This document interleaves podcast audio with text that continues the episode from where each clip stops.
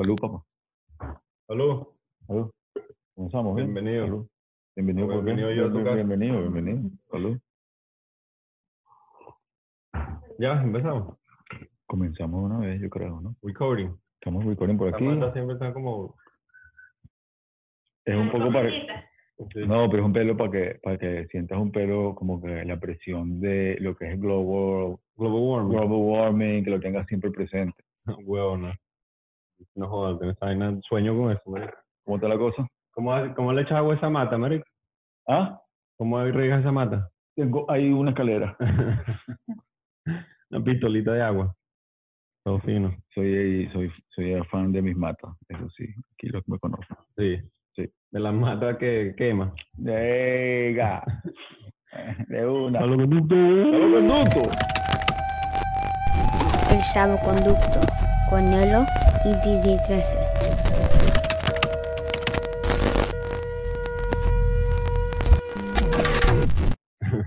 Buena manera de comenzar, vale, la semana. Qué bien, Toño. Estábamos activos, activos en lo tuyo también, ¿no? Sí. Estás haciendo entrevistas y vaina, ya estás todo famoso, ya estás todo de ley. Bueno, sabes. Llegaste a Los poner- Ángeles y te transformaste. poner un request ahí, igual no jodan, puedo estar en Alaska, todo es por Zoom, man. Todo por Zoom. Sí. Yo decía que, coño, hubiese planeado mejor la vaina y me voy, no sé, a Puerto Rico, hay una casa en la playa Mm. y hago toda esa mierda por Zoom. Trabajo por Zoom, entrevista por Zoom. Bueno, el salvoconducto ya por lo menos estaba en persona. Eso es todo lo que se está hablando mucho de eso ahorita, de lo que es la base, la base de trabajo, donde puedes trabajar y gracias a toda la a- al, al internet y todo, como que ya la gente es como que dicen que las, las ciudades y el concepto de las ciudades están como que desvaneciéndose porque ya no está haciendo tanta falta. Sí. En Nueva York, por ejemplo, dicen que todos esos edificios que son puras oficinas y ya la gente está, está trabajando en las oficinas desde su casa, esos Sí. edificios quedan vacíos. Eh, Bueno, las, las ciudades cambian, se afectan y la gente está buscando el campo, la gente está buscando la, la montaña. Bueno, es que la, la mayor, por ejemplo, en San Francisco, que era una de las, es una de las ciudades más caras del mundo, eh, yo viví ahí un tiempo y tenía el mismo, pagaba lo mismo. Hasta que te mudas y cuando te mudas a un sitio nuevo tienes que empezar de cero. No, ¿sabes? No, no hay ley que te proteja de pagar lo mismo y es impagable. O sea, básicamente la ciudad me sacó porque era impagable. Y es una ciudad pequeña y entonces todo el mundo se quería mu- mudar a la ciudad por la ciudad. ¿Entiendes? Pero entonces entonces ahora lo que está pasando, por ejemplo, Twitter cerró las oficinas en San Francisco, entonces miles de empleados eh, eh, quedan fuera de la oficina de Twitter y tienen que trabajar de su casa y viven un un 10 por 10 en un espacio Cambia toda la situación. Entonces la mayoría de la gente que no vale, voy a pagar una renta altísima aquí para trabajar de la casa, me voy para no joder, para otra parte, Florida, qué sé yo. Claro. Lo que es que el internet funcione. Bueno, pero no, aquí el internet funciona. Porque si se daña el internet, desde luego estás Sí. jodido. Reunión. No, aquí el internet funciona, gracias a Dios. Mire, ¿qué, qué más? ¿Dónde estaba? Estaba, estuve en Miami, estuve en Miami el fin de semana eh, y estaba trabajando en varios proyectos, varias cosas y no, estoy de vuelta, tú, ¿Qué haciendo tuyo. ¿Qué hiciste allá? ¿Qué hiciste allá? No, estaba reunido con los míos, con, con, con, con el crew por allá y eso, y también este, tomar unos días aquí, Chill. chill. ¿Proyecto? Bien, todo bien. todo Pero bien. que que música, cocinando. Ah, música, Ok. música, mucha música. Pero no puedo hablar de eso ahorita porque no, lánzanos una bombita. está en pleno, está en pleno antes de entrar al, al horno, entonces como que Bueno, pero ¿qué recetas tienes ahí? ¿Pero qué es? ¿A qué se parece? ¿Qué Música, suena? ¿Es bueno, una vaina? ¿Es un música. podcast? ¿Qué? No, que podcast, no, no, el podcast es este, pa. Ah, ok. no, no, no, no, no, música, música, música, música para la calle, Ok, música para calentar la calle, ok. ¿Rapeas ahí? ¿Ah? ¿Y rapeas ahí? No, canto, canto, canto merengue, Anda. canto merengue, estoy cantando merengue ahorita. mo. Mira que no puedes hacer mucho merengue porque el malandro foto te va a decir que no le gusta. Eh, del merengue ya estoy harto. Te va a rechazar el malandro foto. Mire, y este, ¿y qué tenemos ahí? Unos trending topics. Esta semana no planeamos un coño, ¿eh? Bueno, que esta semana ha sido una semana muy, muy, muy, muy agitada con todo esto de las elecciones aquí en los Estados Unidos. Entonces, como que no, no, no ha estado fácil. No, no sé qué la gente está hablando de alguna otra cosa. No, no hay otra temática. La única temática ¿No, es la, te- es no la te gusta, política. ¿No te gusta hablar de la política? No, pero es la única temática ahorita y en elecciones es, es obvio y lo, y lo entiendo porque estábamos en pleno, en pleno proceso, ¿no? Pero ¿qué dices tú? Que hablar de política es como hablar del... Lo que pasa es que no del- sé cuándo, para cuando salga el podcast, no sé qué va a estar, qué va a estar pasando. Y me, No, pues gustaría, más me gustaría estar actualizando. Si me dices cuándo sale el podcast, te digo que más o menos cuándo saldría, porque tenemos. Claro. Parece que va a ganar, está, está ganando Biden, ¿no? Estamos, estamos claros de eso. ¿o Sí, no? sí, los ¿No? números de Biden están más altos hasta ahora, sí. Pero eso no quiere decir nada, pues, porque la, sup- la supermajority del, del Exacto, la, decisión es la decisión, por eso tampoco se puede decir nada y usualmente no se dice nada durante el proceso de las elecciones para que tal. Marico, si, la, si Hillary tuvo 4 millones de votos más que Donald Trump la otra vez. Pero, pero sí estaba leyendo que están, los récords de votos han sido los más altos. sí, lo más alto. Eso sí podemos, eso sí. Sí. lo podemos estar claro. Sí, hasta ahora es el presidente con más votos, creo. eh, En la historia. En la historia, sí. Pero bueno, imagínate la cantidad de gente que debe tener rechera a Donald Trump que está votando demócrata. Igual eso no necesariamente quiere decir que vaya a ganar. Ese es el- lo difícil de las elecciones aquí primarias. Porque está el, lo del Electoral College y todo este proceso. Lo Electoral College básicamente es un grupo de gente que decide eh, quién es el presidente acorde a la representación de cada estado. Por decir algo, cada estado tiene dos, creo, eh, dos o cuatro. Eh, no es por tamaño de estado ni por población de estado, es simplemente por estado. Entonces el problema es que en California hay 40 millones de personas y en, no sé, Ohio hay 2 millones, qué sé yo.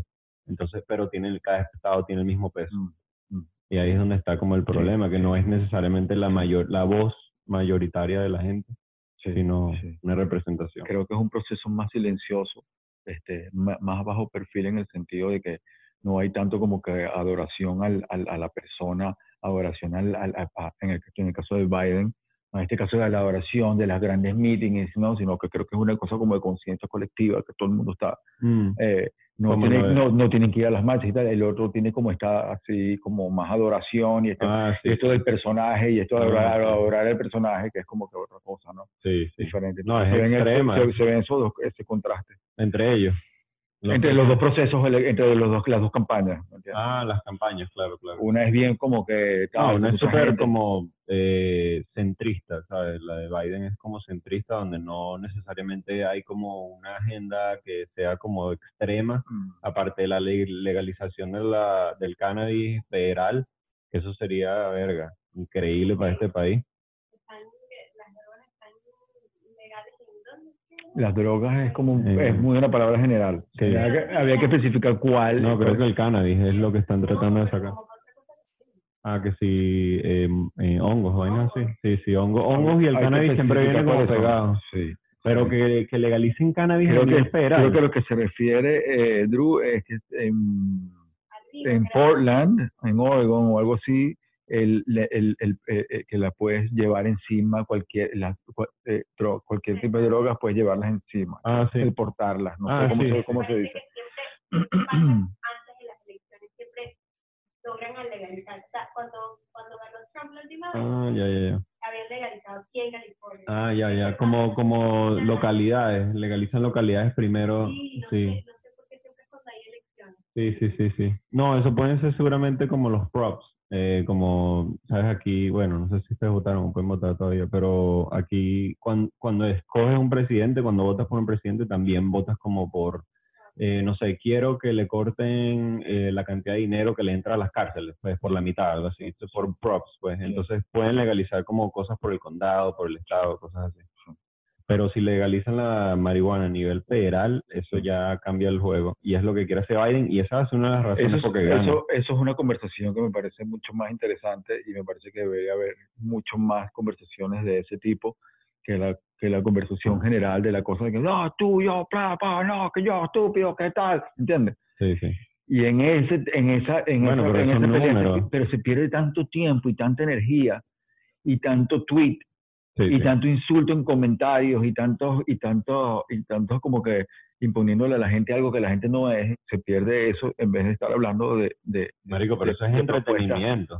¿sabes? No, no, pero entretenimiento que a veces hace daño a la gente, que a No, veces yo, que yo no, yo no me ofende. entretengo con eso, Por pero eso, la bueno, mayoría de la gente. pues. Sí, pero por eso, ahí se pierde más tiempo. Como lo que digo, cuando uno a- a- hablar de políticas es interesante en ciertos en ciertas dimensiones, en ciertos momentos o ciertas ocasiones o con cierta gente que sabe, burda, No, yo no sé tanto, por eso, pero pero digo, huevonadas que... algo así que, que, que es como... Bueno, de aquí te puedo dar un número. La cantidad de venezolanos deportados eh, de forma legal, obviamente, o sea, bajo la presidencia de Donald Trump, en comparación con cualquier otro presidente antes, obviamente los números de venezolanos aquí inmigrantes es mucho más alto ahorita, pero han deportado eh, bajo la mesa, básicamente sin que ningún periodista pueda como decir los números todavía, eh, una- miles de venezolanos. pero ¿cómo saben? Si está debajo de la mesa. No, no, porque hay, hay un par de estudios, lo que pasa es que todavía no se ha explotado porque obviamente lo han sabido esconder. Entonces es cómico que muchos venezolanos eh, quieran votar por Trump eh, cuando es un, es un presidente que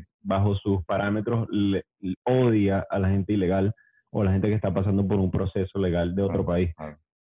Como que, marico, no puedes ver claramente que este pana es racista. Ah, independientemente que, va- que diga y lo repita cada vez que va a sacar Maduro del país, eso no va a pasar jamás. Sí, bueno, ya en- es Como que la prueba está en los papeles, ¿sabes? Como que, bueno, él, él dice que va a ayudar a Venezuela, ajá, pero ¿dónde están las pruebas? sí, a mí la parte de, de la adoración y la adulación, adulación del personaje, del character adulation, eh, eh, adoración al personaje, que va hacia el populismo y hacia el Ah, bueno, no. todo- eso es quizás lo que más me... Pero es que eso es lo mismo que Chávez, o que Maduro, eso etcétera, o Kim Jong-un, etcétera. Pero bueno, entonces en esa conversación que hay Sí. siempre como una división, eh, se pierden otras conversaciones que a No, veces pero yo creo que... sí, afectan a la ¿no? comunidad directamente, afectan al individuo indirectamente y pueden crear diálogo constructivo entre dos mentes que piensan Mm.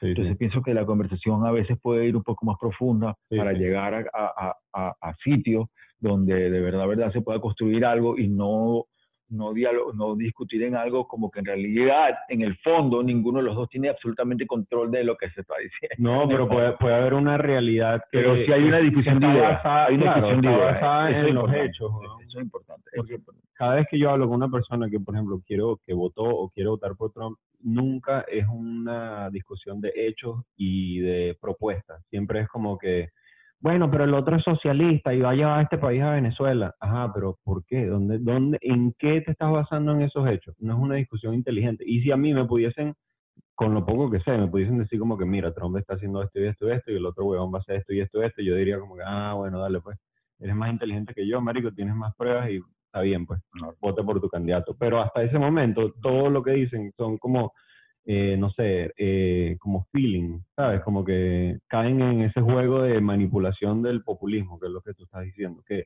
que también se puede analizar desde ese punto de vista, como que, ca- como que idolatrar a un personaje es sano. A mí me parece... O me sea, parece ¿dónde hay, dónde hay, y tienes que ver dónde hay más señales que se parezcan a Venezuela, en, que, en cuál de los dos candidatos hay más señales que se parezcan a Claro. Venezuela, en cuál de los dos hay más señales. Claro.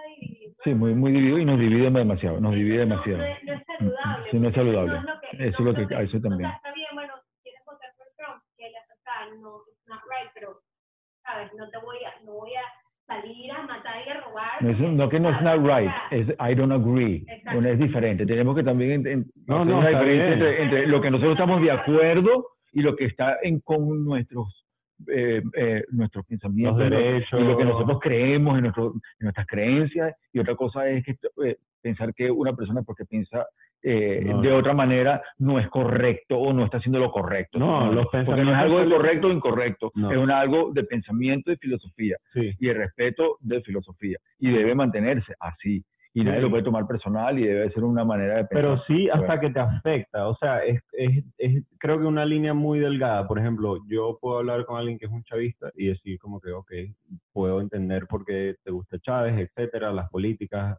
eh, sistemas sociales, etcétera.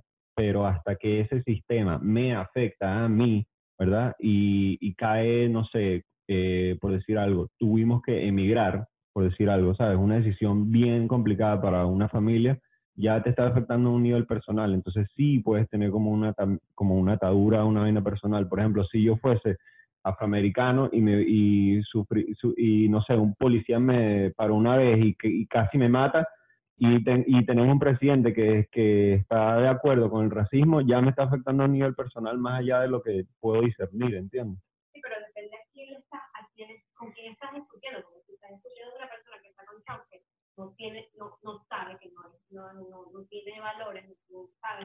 O sea, si te No trae, puedes sí, a sí, esa persona, sí, no sí. puedes ponerte Y- bravo. sí, bueno, Es sí. a poner Es, la pregunta, si te traes, si uno se tra- si, si uno a una conversación se trae todas sus maletas para las conversaciones. No, pero, pero Eh, son eh, pero es algo, pero es algo, pero es algo, pues es importante. Si tú, para tu, una conversación que tienes con alguien de dialogar, te traes todo tu equipaje, que bueno, tengo. No, eh, no, obviamente no. No puedes caer como, para mí, no puedes caer un- en una conversación como eh, emocional, ¿sabes? Como eh, hacer los personal, puntos emocionales. eso es lo- bueno, personal, eso es lo que Pero, refiero. no, no, pero, o sea, una, hay una diferencia como que, que caer en una conversación cuando estás, por ejemplo, bravo por algo emocional, a usar una experiencia como un punto para, para, para mostrar el porqué de algo, ¿entiendes? Porque yo no me puedo poner en los zapatos de un negro aquí en Estados Unidos, ¿sabes? Bueno, como latino he sufrido ciertas vainas, pero no es lo mismo, ¿entiendes? Empatía es un proceso para, ese- para llegar allí. La empatía Claro, entonces puedes saber escuchar y como que, ah, ok, esta persona tiene un punto, quizás algo más cercano a la realidad que la que yo me pueda hacer una historia en la cabeza Sí, que ni siquiera sí. tiene nada que ver con la realidad, ¿sabes?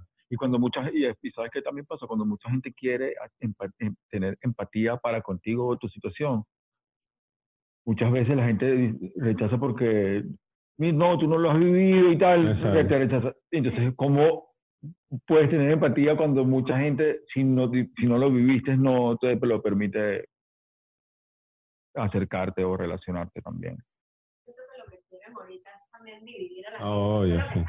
Sí. Sí. Están dividiendo a todo el mundo y entonces todo el mundo tiene miedo que van a salir a Claro, por eso que las, la- las ideas y las ideas son un punto para, para de unión y un punto de, de- de convergencia Sí. y, y las Yo creo que la, la- el voto democrático se une para sacar a Trump y poder como que regresar, entre comillas, a, a algo más estructurado democráticamente, ¿entiendes? Como un poco más de balance Sí. en, en, Creo, ahora creo en el hate Sí, speech, que sí. era lo que estaba pasando. sí, eh, todo eso me parece súper importante y creo que em, de cierta manera puede ser como que todo eso que estaba pasando puede ser como un efecto de estos 10 años que hemos tenido de experimento de redes sociales, experimento psicológico de redes sociales que nos ha estado controlando y como de cierta manera como que eh, secuestrando la atención a todos y, y darnos una atención toda rara de lo que pe- pensamos que nos gusta por durante 10 años, que es un experimento que nadie ha vivido en la humanidad, que no se ha experimentado, estamos realmente Sí. bajo un experimento psicológico y, y que ayudó simplemente a dividirnos cada vez más Sí, sí, sí. y enfocar nuestras diferencias. Entonces también creo que hay, hay otra conversación también importante que, bueno, que tiene que ver con las redes sociales, que tiene que ver cómo estamos viviendo, cómo estamos recibiendo toda nuestra información diariamente desde que nos levantamos hasta que Sí. nos acostamos y cómo eso va eh, a- afincando cada vez más nuestras, nuestros puntos personales y va haciendo nos diferencias, Sí, nuestras sí. burbujas cada vez más. Sí, no, es burbuja, es literal burbuja. Ahí lo explican en el Sí, documental. No es algo, esto, estas elecciones y esta división no es algo como que de, De de la na- no, no, como que salió de la nada. Ah, también. es algo que salió de la nada, que de repente llegó un personaje como Trump o lo que sea y, y- y todo el mundo se... No, esto, esto es parte de un proceso que se ha venido dando. Pero es un proceso Yo mundial. creo que tiene que ver, es mundial, que tiene que ver con las redes sociales y con la Está, manera como creo. estamos viendo el mundo.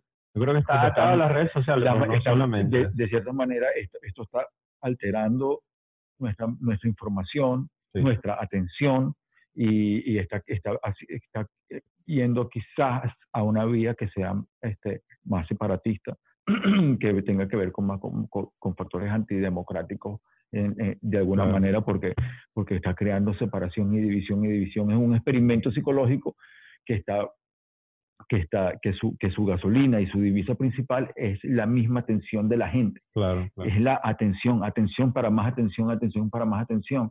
¿Y a qué le tienes atención? Sí. Entonces, Yo creo va- que puede ser al revés. Puede ser que el, el social media es un factor que se creó de la división que ya existía. Porque si pensamos, o sea, hace 20 años no existía social media como ahorita. Y ya existía una división en, en Venezuela, en China, en cualquier país que es extremista, sé. claro. Porque pero no había, una no había un experimento, pero no había un experimento psicológico. Sí, había, pa, era como, Pero había como el una- periódico, el periódico y Bueno. dos canales de televisión. Bueno, ejemplo. claro, por- porque por ejemplo, cuando, cuando o sea, yo hablo, vamos a hablar, no sé, de Cuba, cuando se nacionaliza toda, toda la televisión. Esto que yo estoy diciendo es súper No, pero ignorante igual- de que no sé nada del ignorante. No, no, ok, ok, nada específico, nada de nada, específico, pero por ejemplo, cuando nacionalizan toda la televisión y todos los canales son del gobierno y toda la información que sale es de un mismo, can- de un mismo factor, ahí ya estás eh, dividiendo la percepción de los individuos, forzada, ¿entiendes? Y es básicamente lo que pasa ahorita, como que yo me meto en mi teléfono y no sé, el 90% de las vainas que me salen ahí son liberales porque eso es lo que cree el algoritmo para mí, pero es la misma vaina que pasa en un gobierno extremista, ¿entiendes? La vaina es que ahorita es al individuo, no necesariamente un grupo grande, por eso siempre ha existido. Por eso eh, eh, eh, es al individuo y afecta a todo el ser en todo su en toda su claro, eso te afecta demasiado porque yo, Es como un periódico que lo comprabas antes y te Exacto. leías cierta información y luego tú deducías si la información. Pero eso solo funciona en una sociedad 100% democrática donde todo- todos los factores de, de expresión son libres, ¿entiendes? Y ahorita nosotros vivimos una sociedad donde la libertad supuestamente existe, pero mentira, porque, nos, porque hoy en ese documental está, yo, yo sugiero que todo el mundo vea ese documental, donde dice que ¿Cuál es? ¿Cuál es? eh, se llama Social Dilemma. Ah, ok, sí, pues, sí, sí, sí, claro. Pero ahí, ahí Claro. explican súper fácil que, que hay dictaduras que se han montado simplemente con, con Facebook, porque lo que hace es que manipulan la información, que, que se canaliza un grupo de gente y es todo lo que tú ves, ¿entiendes? Y es lo que pasa ahorita, que los que ven demócrata ven demócrata y los que ven republicano ven republicano y no hay ninguna discusión en el medio. Y Que es muy fácil, es, es más fácil la separación que la unión. y es mucho más atacar. fácil, es mucho, y que el diálogo, etcétera, pero Y que estamos siendo víctimas de ese experimento. claro, Todos, todo, todo, todos, todo. Pero en todos. cada país existe eso. Pero jamás había pasado un experimento así. Estamos siendo nosotros los primeros yo en creo que sí, yo creo que no, sí. redes es muy sociales, no, pero con el redes social, con lo extremo que es. Sí. O sea, eh, no es lo mismo comprar el periódico que lo conseguías en el chamo que lo vendía el periódico, que tienes esto acceso. Pero, pero el extremismo de, de las opiniones, por ejemplo, es algo que ya existía de, toda la vida. Y obviamente los, los políticos han- se han dado cuenta de que si divides los partidos en dos sitios específicos, Sí, que puedas ir sí, izquierda o derecha, sí, es mucho Que más fácil esté- controlar que la población, Que ¿sabes? ahorita estén magnificado al, al 30, al 5000%. No, ahorita lo que los niños nacen con eso, es peor, ¿sabes? Creo, extremo. yo creo que la manera de votar está muy retrasada porque todo el mundo ya tiene el teléfono. Deberían, ah, Claro. deberían ya de, de una votar en el teléfono y para cada cosa mostrar videos y educarte qué es lo que es lo que estás votando de verdad porque la gente ahorita no, No, no, está no está educada en, en eso. Yo cuando voté estaba vuelto un culo. Y dije, ¿qué? O sea, y yo que y leía y no entendía, hasta voté por una mal porque estaba mal escrita. De esa vaina debería ser así como una aplicación y que pum, pum, pum, pum, pum. Entonces, Mucho más fácil. si tus amigos están con Trump eh, y todos tus amigos están con Trump, entonces tú estás como que, bueno, ok, estoy con Trump.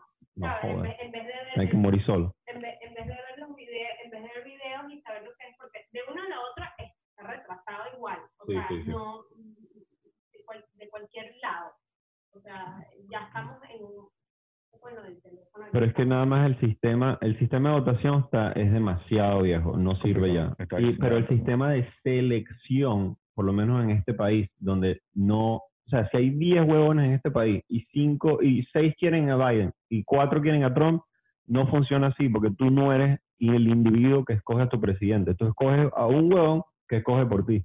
¿Entiendes? Así funciona aquí. Y si ese carajo le pagaron un millón de dólares y nadie lo supo y él, bueno, dijo como que, bueno, quiero a este, no a este, ya, se acabaron las elecciones y 300 millones de votos no existen, ¿entiendes? Mm. Es, es, es, es hasta absurdo votar en este país. Lo que pasa es que, bueno, hay que, igual, por ejemplo, si Biden gana por 6 millones de votos y Trump queda como presidente, es como que, marico, no estás viendo que 6 millones de personas más quieren este tipo. Es como la mayoría, ¿entiendes? Entonces sí hay como un razonamiento ahí que es un poco más pesado. Pero es anticuado. Es un- una vaina anticuada de, no sé, 80 años, 60 años. Sin duda. Pero bueno, no hay que hablar de política. Aquí, aquí dice que legalizaron el... Ah, bueno, toda una cantidad de la, la ola la ola de de legalización ha sido como que la ola verde Ah, por, eso es importantísimo. por los Estados Unidos. De- New Jersey, parece. ¿Cómo se dice eso? De- pero de criminalizar. de criminalizarla. O sea, eso quiere decir que, No, que, que ya no, que ya no es, no es un, eh, no te pueden llevar a la cárcel básicamente por tener un cier- una cierta cantidad de, de estas sustancias. Pero eso es arrechísimo porque hace que la gente que esté en prisión puedan como ser retroactivo también. Sabes que eh, Real Guaguancó sacó un disco y mm, un- el primer sencillo de su disco, que se, se llama Otro Día Más, Abu de Malandro. Sí lo recomiendo, ¿no lo escuchaste? Eh, no, Otro Día no Más escuché lo de Real. de Real Guaguancó. Arrechísimo. ¿Sabes que sí escuché algo que sacó Wake? Sacó como un mixtape de como de 10 minutos. Súper brutal. Está en SoundCloud. Ah, sí, sí, vi el arte, lo que vi fue el arte que estaba increíble. Y también está, hay una canción, el tema, el disco nuevo de Busta Rhymes, Ah, está increíble. o sea, Increíble. el disco nuevo de Busta Rhymes es una vaina increíble.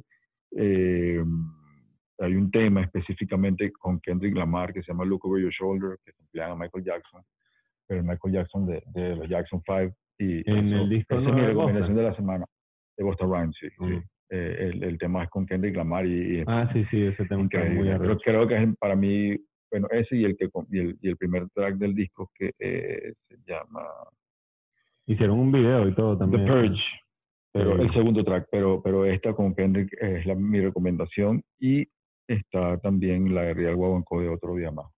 ¿Esa es toda la música que tenemos? No, esa es la que recomiendo yo por la semana. Ah, ok, ok. Pero Sí. esa, y, y podemos hablar de lo Real Guaguancó porque me, me parece que la elección del beat y, y, y como, como lanzó este single eh, me, me pareció súper interesante. La propuesta musical eh, distinta, este, se nota que está evolucionando. Y, y- Ah, Real siempre evoluciona. sí. Y él tiene unas bases muy arrechas en el jazz, en el cine, en el hip hop, conoce muchísimo. Con él puedes hablar de... ¿No lo has entrevistado él? En Sabor y Control. No, todavía no. No, no, supuestamente lo debemos entrevistar aquí. Ah, pero bueno, pero es beatmaker también. Sí, yo sé, es productor. Ah, Eh, por eso mismo, el, el, el- la propuesta es su, su beat, su producción, y, y, y lo que sé es que ha estado trabajando bien, bien enfocado en su disco, y, y este es como el, primer release, de- el primer rollout de su, de su, de su Ah, no, ni lo escuché. Tengo que estar pendiente. Bueno, él es, no de que no, esto no va así, va así. Cada sonido de los discos de Real tan cuidado. Yo creo que es hasta más cuidadoso que Marlon y todo. ¿eh? Sí, no, y la propuesta es interesante porque es un beat, ya, déjame ver si te puedo poner algo por aquí para ver si, así por encima.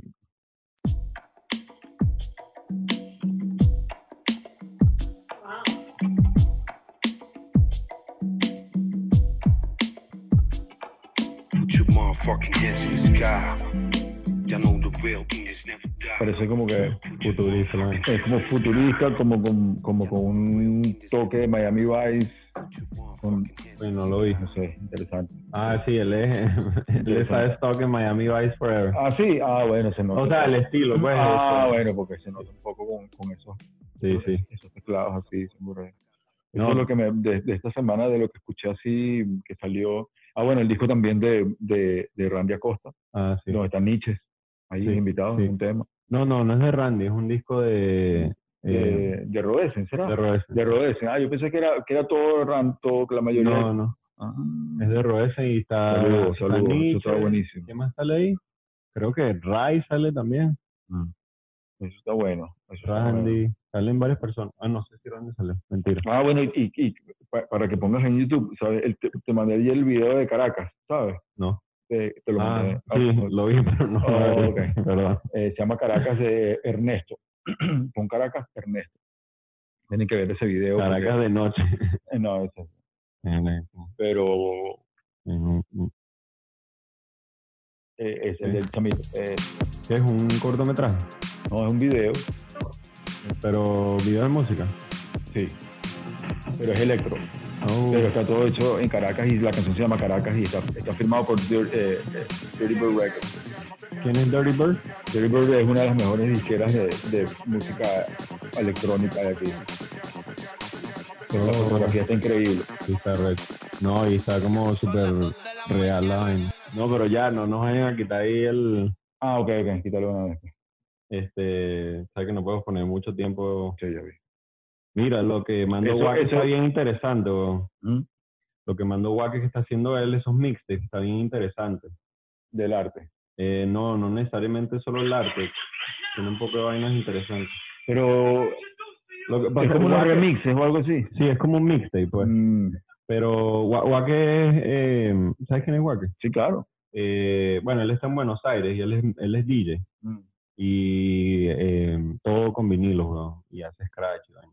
Es un carajo que tiene mucho tiempo en la movida, pero eh, yo no sabía que tenía estos mixtapes, weón. Y entonces me puse, me escuché el último que sacó, que está brutal, y me puse a escuchar así como otros que tenía, y tenía uno como, no sé de qué año, pero el más viejo, y salía Perucho, hizo como unas vainas de Perucho Conde, y, y después como burda de vaina en los 80 y vaina, súper ochentoso punk. Marico, y me puse a escuchar así Perucho Conde y yo, ¿qué bola es este pana? Lo que decía en esa época, marico. Yo jamás le había parado bola lo que decía ese pana. ¿Tú lo has escuchado? Pero he escuchado la letra. Ponla ahí. Marico, es ahí. como... Pon es la como cotorra, la cotorra de Perucho Conde. No, no, ya, quiero poner este de Wacky porque está brutal. Pon la Sí. cotorra para que vean la original. Eso, esto, bueno, él dice que es el primer rap en español Sí, y hemos, hemos tenido esta, esta conversación creo que antes o, o en mi otro podcast de que a mí me parece que era como que una burla, era como una burla en realidad, como si- no sé si cuenta una burla o como una especie de, ¿Cuál de todas? la de Perucho pues. O sea, no era como, no era un rap como en serio, o era algo que venía de un punto de vista como de verdad, sino era como un punto de vista Ah, como era de como burla, comedia. de burla, de comedia de burla, como era algo, una moda chimba esa que iba a pasar, a pasar de moda. Coño, no me recuerdo cuál es que era. Entonces, Bueno, ahorita- no lo considero, yo particularmente lo considero como que, no sé, no, Tú dices que no No era, era no, era un rapper. no era un rapper, no, no, un comediante. Eso, eso no quita, no le quita la obra, pero no, la- pero no sé si se puede considerar como la primera manifestación de hip hop así en español. Marico, a mí me parece que está diciendo... Bueno, no puede sé, ser. pero- La comedia puede ser también como un Sí, pero no era un, sí. pero no era un rapper, pues, no era un rapper. Ni era un productor el que lo hizo, o sea, un, hip hopper el que lo hizo, ni nada de nada. No había ninguna asociación con, con, hip hop, momento... lo único que era rap. Pero no había ninguna asociación con rap de ninguna manera, de nada, de nada. Bueno, o sea, por lo menos habría que investigar quién la hizo. En realidad no sé, ignoro quién la hizo. No, no, yo obviamente seguramente tenía más peso en la comedia, pero ¿en qué momento el, el rap, eh, por ejemplo, en los 80, eh, termina siendo rap y no MC o stand-up? ¿Sabes? Como en qué momento transiciona como que, ah, esto es rap y no, o esto es hip hop y no como MC o stand-up, porque el- para mí el MC y el stand-up están como de mano a mano al principio, como que el que hacía como MC en unas fiestas, vainas no, así, no ¿no? lo veo, no lo veo. El hecho de que los dos estén parados en la tarima con un micrófono no quiere decir que estén haciendo lo- para mí lo mismo. ¿no? Eh, uno está haciendo comedia y la manera más pura de la comedia, que es el stand-up, que ya de por sí es un movimiento y algo que nace eh, de, los, de los bares. las- Y, y el MC es un poeta que está como que eh, haciendo una función dentro del hip hop, que es rimar y haciendo algo que, que eh, puedes rimar algunas cosas que tengan que ver con, con comedia, pero no eres un comediante, sino que Claro. eres un hip hop, un b-boy, un Claro, hip hopper. claro. pues. Eh, es y comenzó, creo que comenzó era anunciando, eh, mira el carro que está mal parado allá afuera, que Claro, así fue claro. como que comenzó. no, no estaba, no estaba ligado a como, bueno, no, no lo sé, ahí sí ignoro, no sé, no no viví en sé, esa época, viví, bueno, nací en esa época, que pero- no sea musum, que fu, que fu, que no musum. Me gusta la cotorra y aquí estoy pues, con mi cotorra criolla que no habla inglés. Vivo en Caricuao, trabajo en el marqués y llevo leña en esta vida al derecho y al revés. Tenemos al italiano, al portugués. en el set- los 70. Marico, un rapero. Eso ya, déjame explicar todo esto. Por la calle si no pago en este mes. ¿Cómo la ves? ¿Cómo la ves? Tengo que levantarme de madrugada y meterme en esa cola requete condenada. Veo a toda la gente enfurruñada, con sueño todavía. todo- hay dos cosas. social. Sí es social, sí es social y, y era un comentario social y, la, y, la, y el, el, el, el enfoque del chiste era transformar esta canción que había acababa de llegar hace dos años, tres años, que era eh, Sugar Hill, eh, Rappers Delight de Sugar Hill Gang, hacia el hip hop, a hip a hip impactó tanto en Venezuela cuando llegó, fue tan impactante que la ponían en todas las discotecas porque era disco music rapeado, ojo, Mm. ese, ese Sugar Hill Gang era un Sí, puro de disco music rapeado, impactó tanto que este comediante de la época, el líder comediante de la época, uno de los más duros, eh, vio esta onda como, y, como este fenómeno rap y había muchas cosas que salían en ese momento como que de la, mo- de la moda rap. Estos pensaban que iba a ser algo pasajero, Mm. que era una vaina y ya. Entonces lo hicieron como que tal, ah bueno, pero lo vamos a hacer tipo venezolano, lo vamos a, a caraqueñar como que eh, lo- hacerlo más social, de la vaina, del costo de las cosas, el costo de la comida, en ese sentido sí es un, un aporte y algo como de eh, hasta de protesta, pero Eh, el principio era parody, era parodia, exactamente, era una parodia. Entonces no se sabe si una parodia es un- una obra de, en ese sentido genuina al movimiento. Sí, quizás todavía no estaba definido y por ende no tenía como las estructuras ahí, ¿sabes? Pero, pero Será por el- por un primo lejano, ¿no? Hay una Pues, eh, bueno, o sea, tiene que, habría que ver. ¿Sabes tú quién? Que, Porque que en, sí, en sí, Rappers Delight de Sugar Hill Gang era de por sí ya una fotocopia de algo. Mm. Porque Rappers Delight, que es una canción que fue para mí la primera vez que yo escucho rap y mi primera referencia de lo que se conoce de la historia, es una canción que, que una persona de la disquera juntó a, a- era un manager este pana. Mm. Y el dijo, no, no, yo sí sé cantar y tal. Y, y juntó a como dos panas más de que tenían otras profesiones Mm. Y para que hicieran los coritos de lo que se escuchaba en las fiestas de Grandmaster Flash y de Cold Cross, Cold Cross Brothers a imitarlo. Mm. Se encerraron en el estudio porque tenían financiamiento para encerrarse en el estudio porque querían, querían hacer una canción de eso que estaba sonando en la calle. Y nace Rappers Delight Sugar Hill Gang, que no era de raperos de los que estaban en la calle de verdad, sino que eran unos simplemente gente que trabajaban en la industria.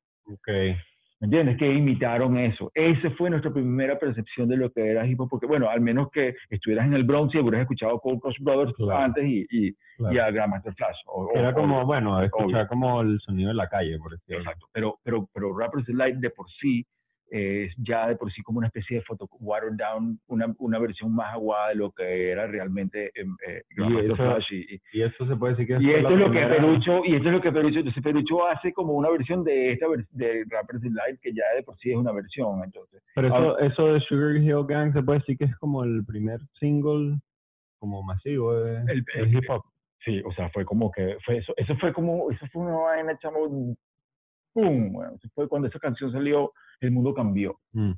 Es el hip hop, y es lo que pasa es que supuestamente la historia, y, y si- ah, quizás me olvidé algunas partes, esta, señ- esta, esta señora que trabajaba en una disquera, eh, le llega a esta persona, mira, mira lo que está sonando y tal, porque esto también era una cosa que estaba sonando y que estaba eh, caliente en las calles y, y le mira, vamos, ¿qué tal si hacemos un, una canción así y tal? O Una, sí, vale, dile a unos amigos tuyos y tal, pero eran amigos que no eran raperos. Claro, Pero lo que pasa es que eran amigos Bueno, que entonces, iban a la fiesta Claro. y si escuchaban lo que estaba sonando. Entonces agarraron el Sí, hip impactaron pero que no era de ellos, que era de Grandmaster Flash o de Cold Cross Brothers seguramente, y lo se metieron en el estudio, le metieron producción, disco music y salió esta canción.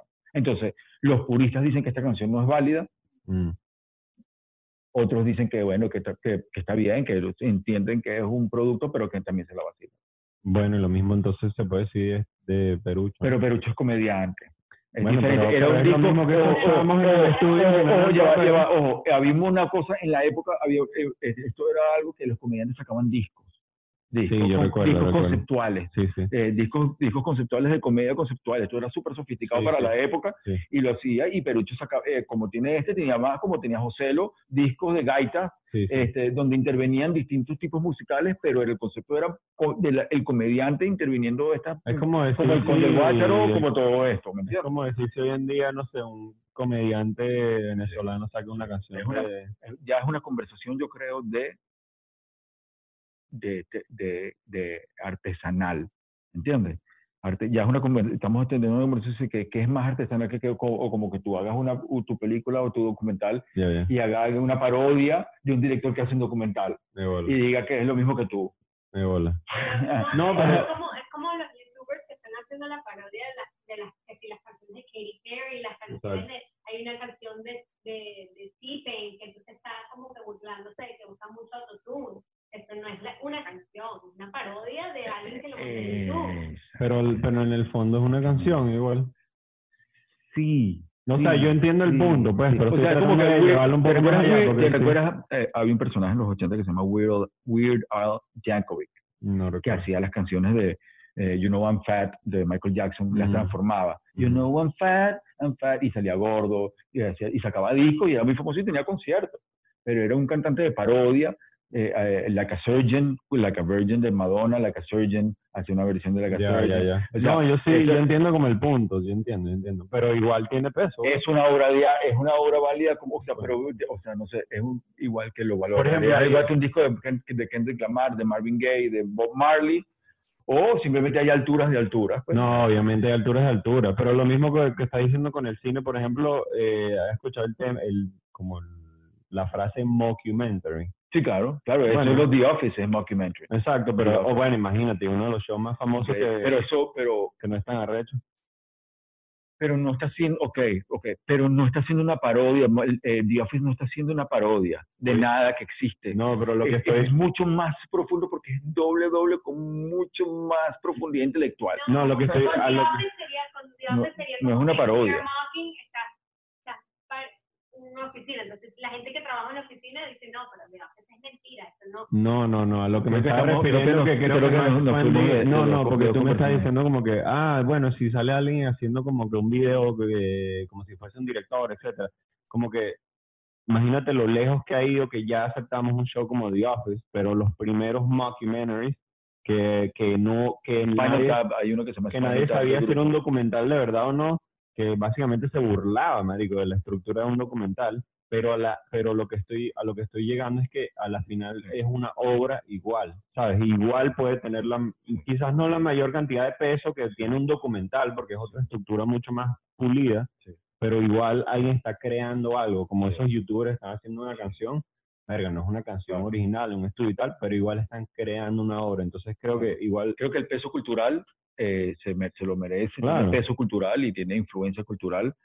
Eh, ahora será una discusión, como te dije, tec- eh, de artesanal, de que qué es la verdadera artesanía y Sí. qué no lo es. Sí. Pero yo creo que Esa para él, la época de él, lo que estaba de moda era hacer, o sea, por ejemplo, él era comediante y sacaban esos discos, ¿cómo se llama la Discos de película? comedia como Richard Pryor, No, ¿cómo se llama la que- como, la eh, película eh, que hizo- la que hizo Doolittle. No, no. Eh, Eddie Murphy. Eddie Murphy. ¿Cómo que se llama el comediante este? Acaban de sacar una película ahorita en Netflix. Eh, Dave Chappelle. no, no, no, no. No, Eddie Murphy sacó, es un, es el personaje principal y era un comediante que hacía estos discos Mm. donde hacía música, Ah, sí, pero no lo he visto, comedia. no lo he visto. Yo sé que tiene Bueno. no lo he visto, no lo he visto. no lo he visto. Eh, bueno, etcétera. Es como la misma época de este pana, pero era famoso aquí en Estados Unidos. Pero a lo que digo es que quizás él era el canal donde podía salir eso en esa época, ¿sabes? Como que nadie tenía los recursos o la forma de hacerlo.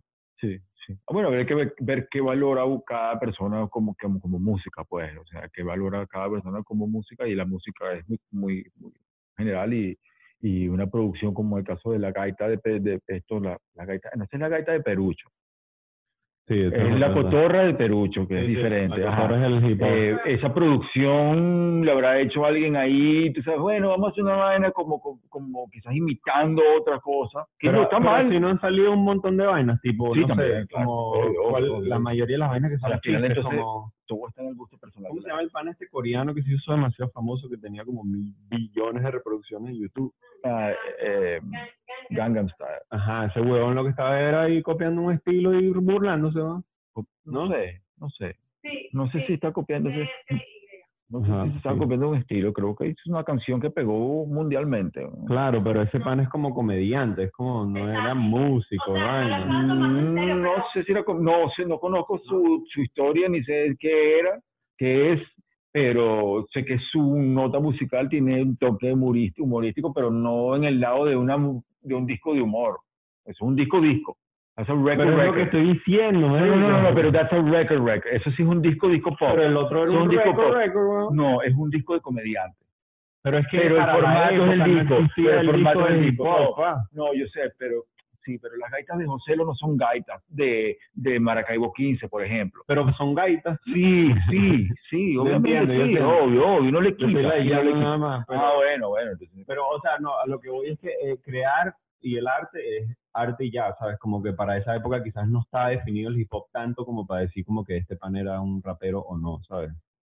Como pero lo que estaban haciendo lo, sí, se, sí se estaba definido, habían, había manifestaciones ya en para entonces. Venezuela. Eh, No, pero, pero, pero, pero para la gente que lo estaba haciendo realmente de verdad, de corazón, este, si lo estaba haciendo en, en el Bronx, Bueno, los que lo entendían, me imagino. los que lo estaban iniciando, los pioneros. los pioneros. Imagínate que, ¿Qué año fue eso? imagínate que, bueno, imagínate que, eh, Lo de... o sea, imagínate que antes de la corte, antes de la corte, bueno, hubiera sacado una vaina de rap así, una disquera queriendo hacer una vaina de rap, este, Bueno, pero, pero seguramente, por ejemplo, todos estos, no sé, Dani y todos estos panas que también estaban por ahí grabando en cassette, obviamente están haciendo movimientos paralelos.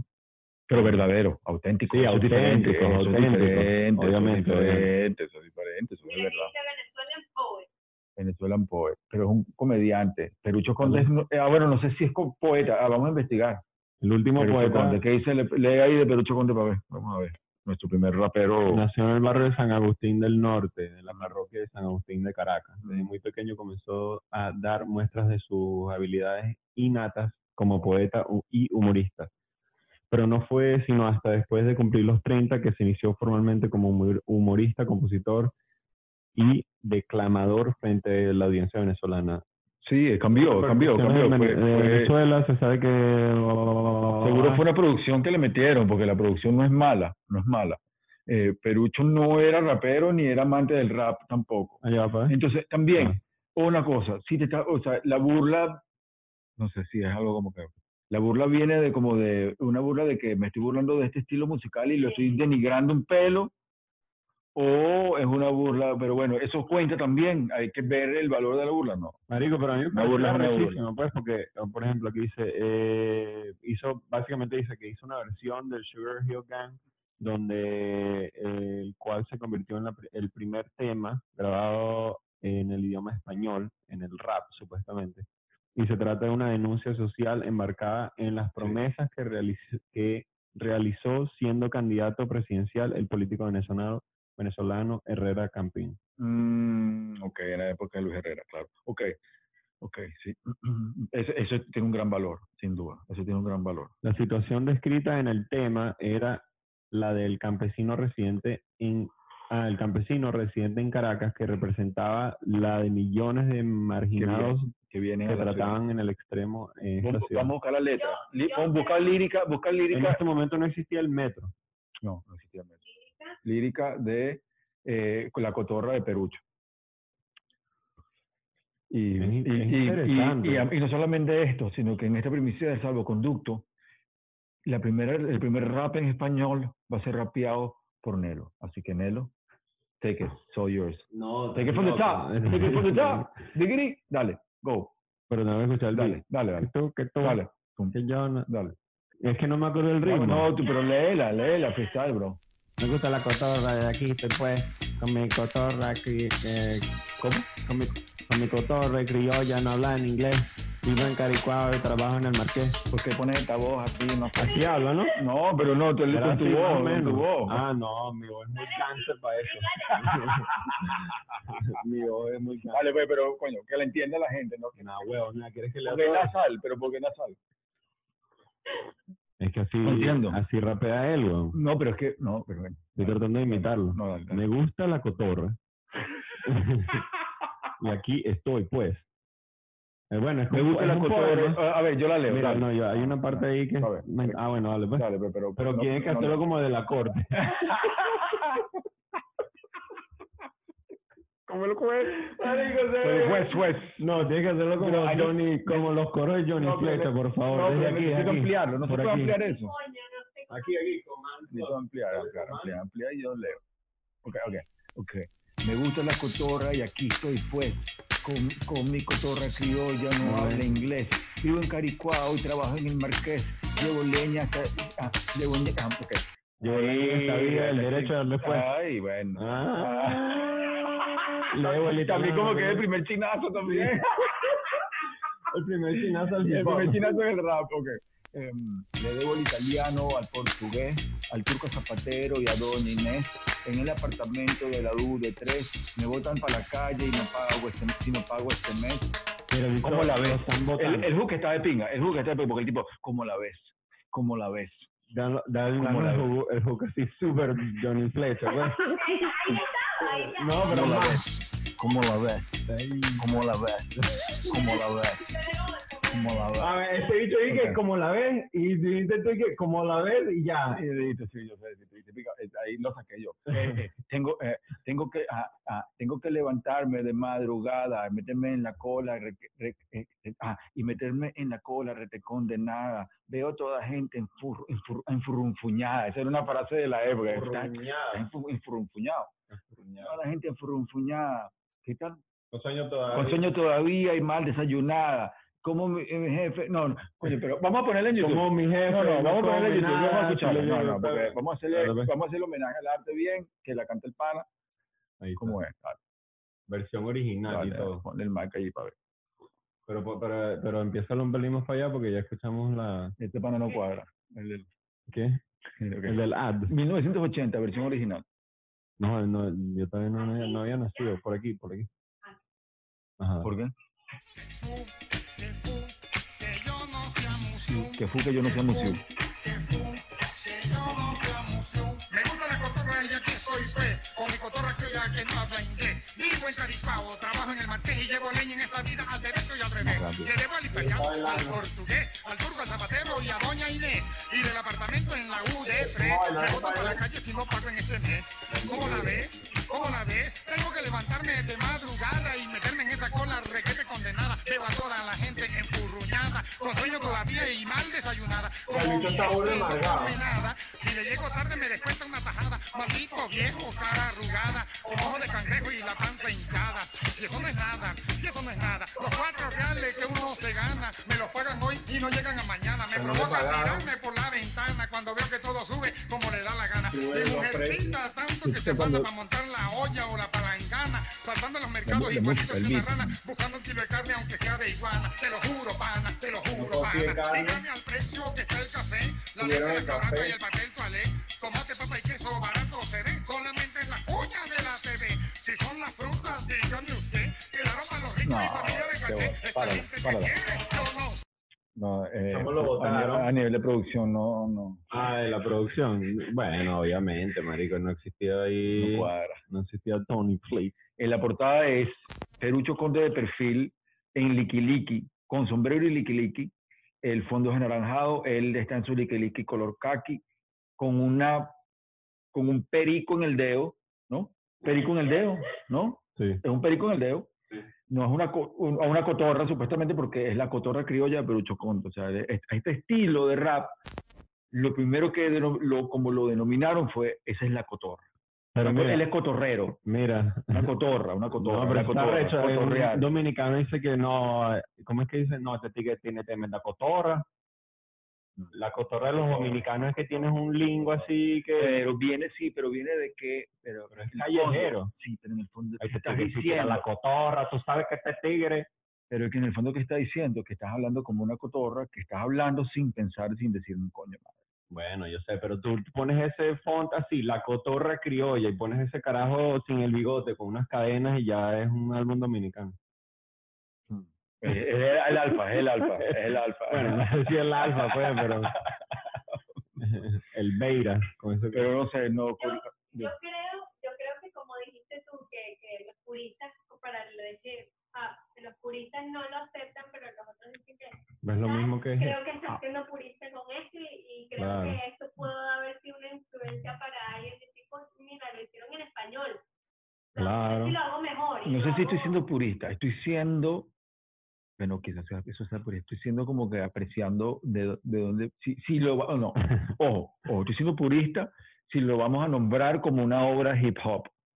Si lo vamos a nombrar una obra cultural interesante que influenció de una manera muy, muy, muy impactante a, a- a- toda una generación, yo estoy de acuerdo.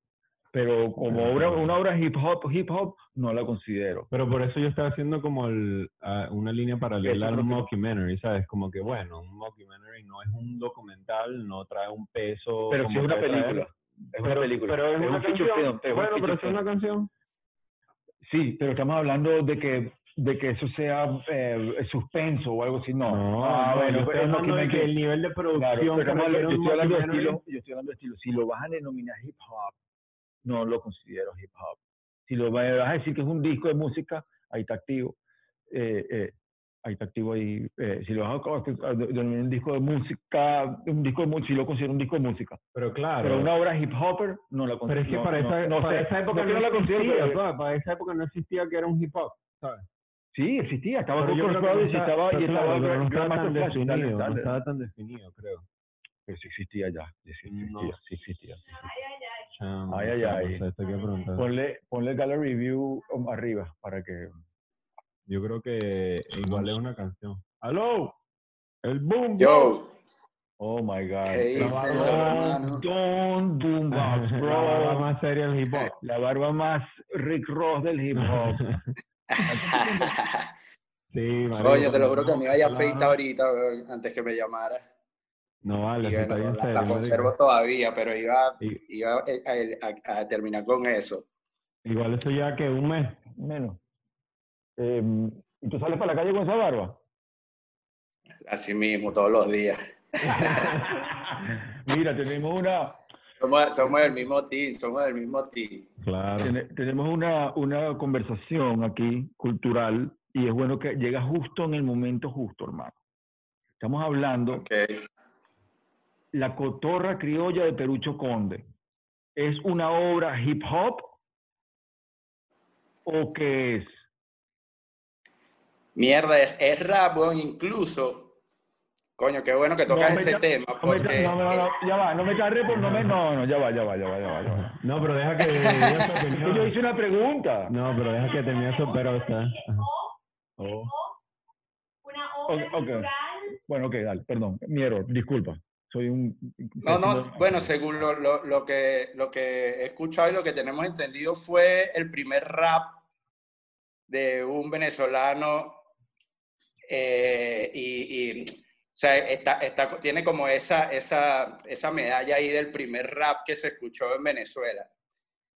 De Ujú. que sea una obra maestra del hip hop, coño, eh, eh, ahí es un tema ya, ¿no? No Que- estoy diciendo, no estoy diciendo obra que mae- no estoy diciendo, no estoy diciendo maestra. Estoy diciendo una obra hip hop. Una Pero obra- dice que, una que obra la estructura no ¿qué, cae en qué el hip hop. qué es rap? ¿Qué, qué, qué denominas entonces rap? Porque, porque es una parodia de rap.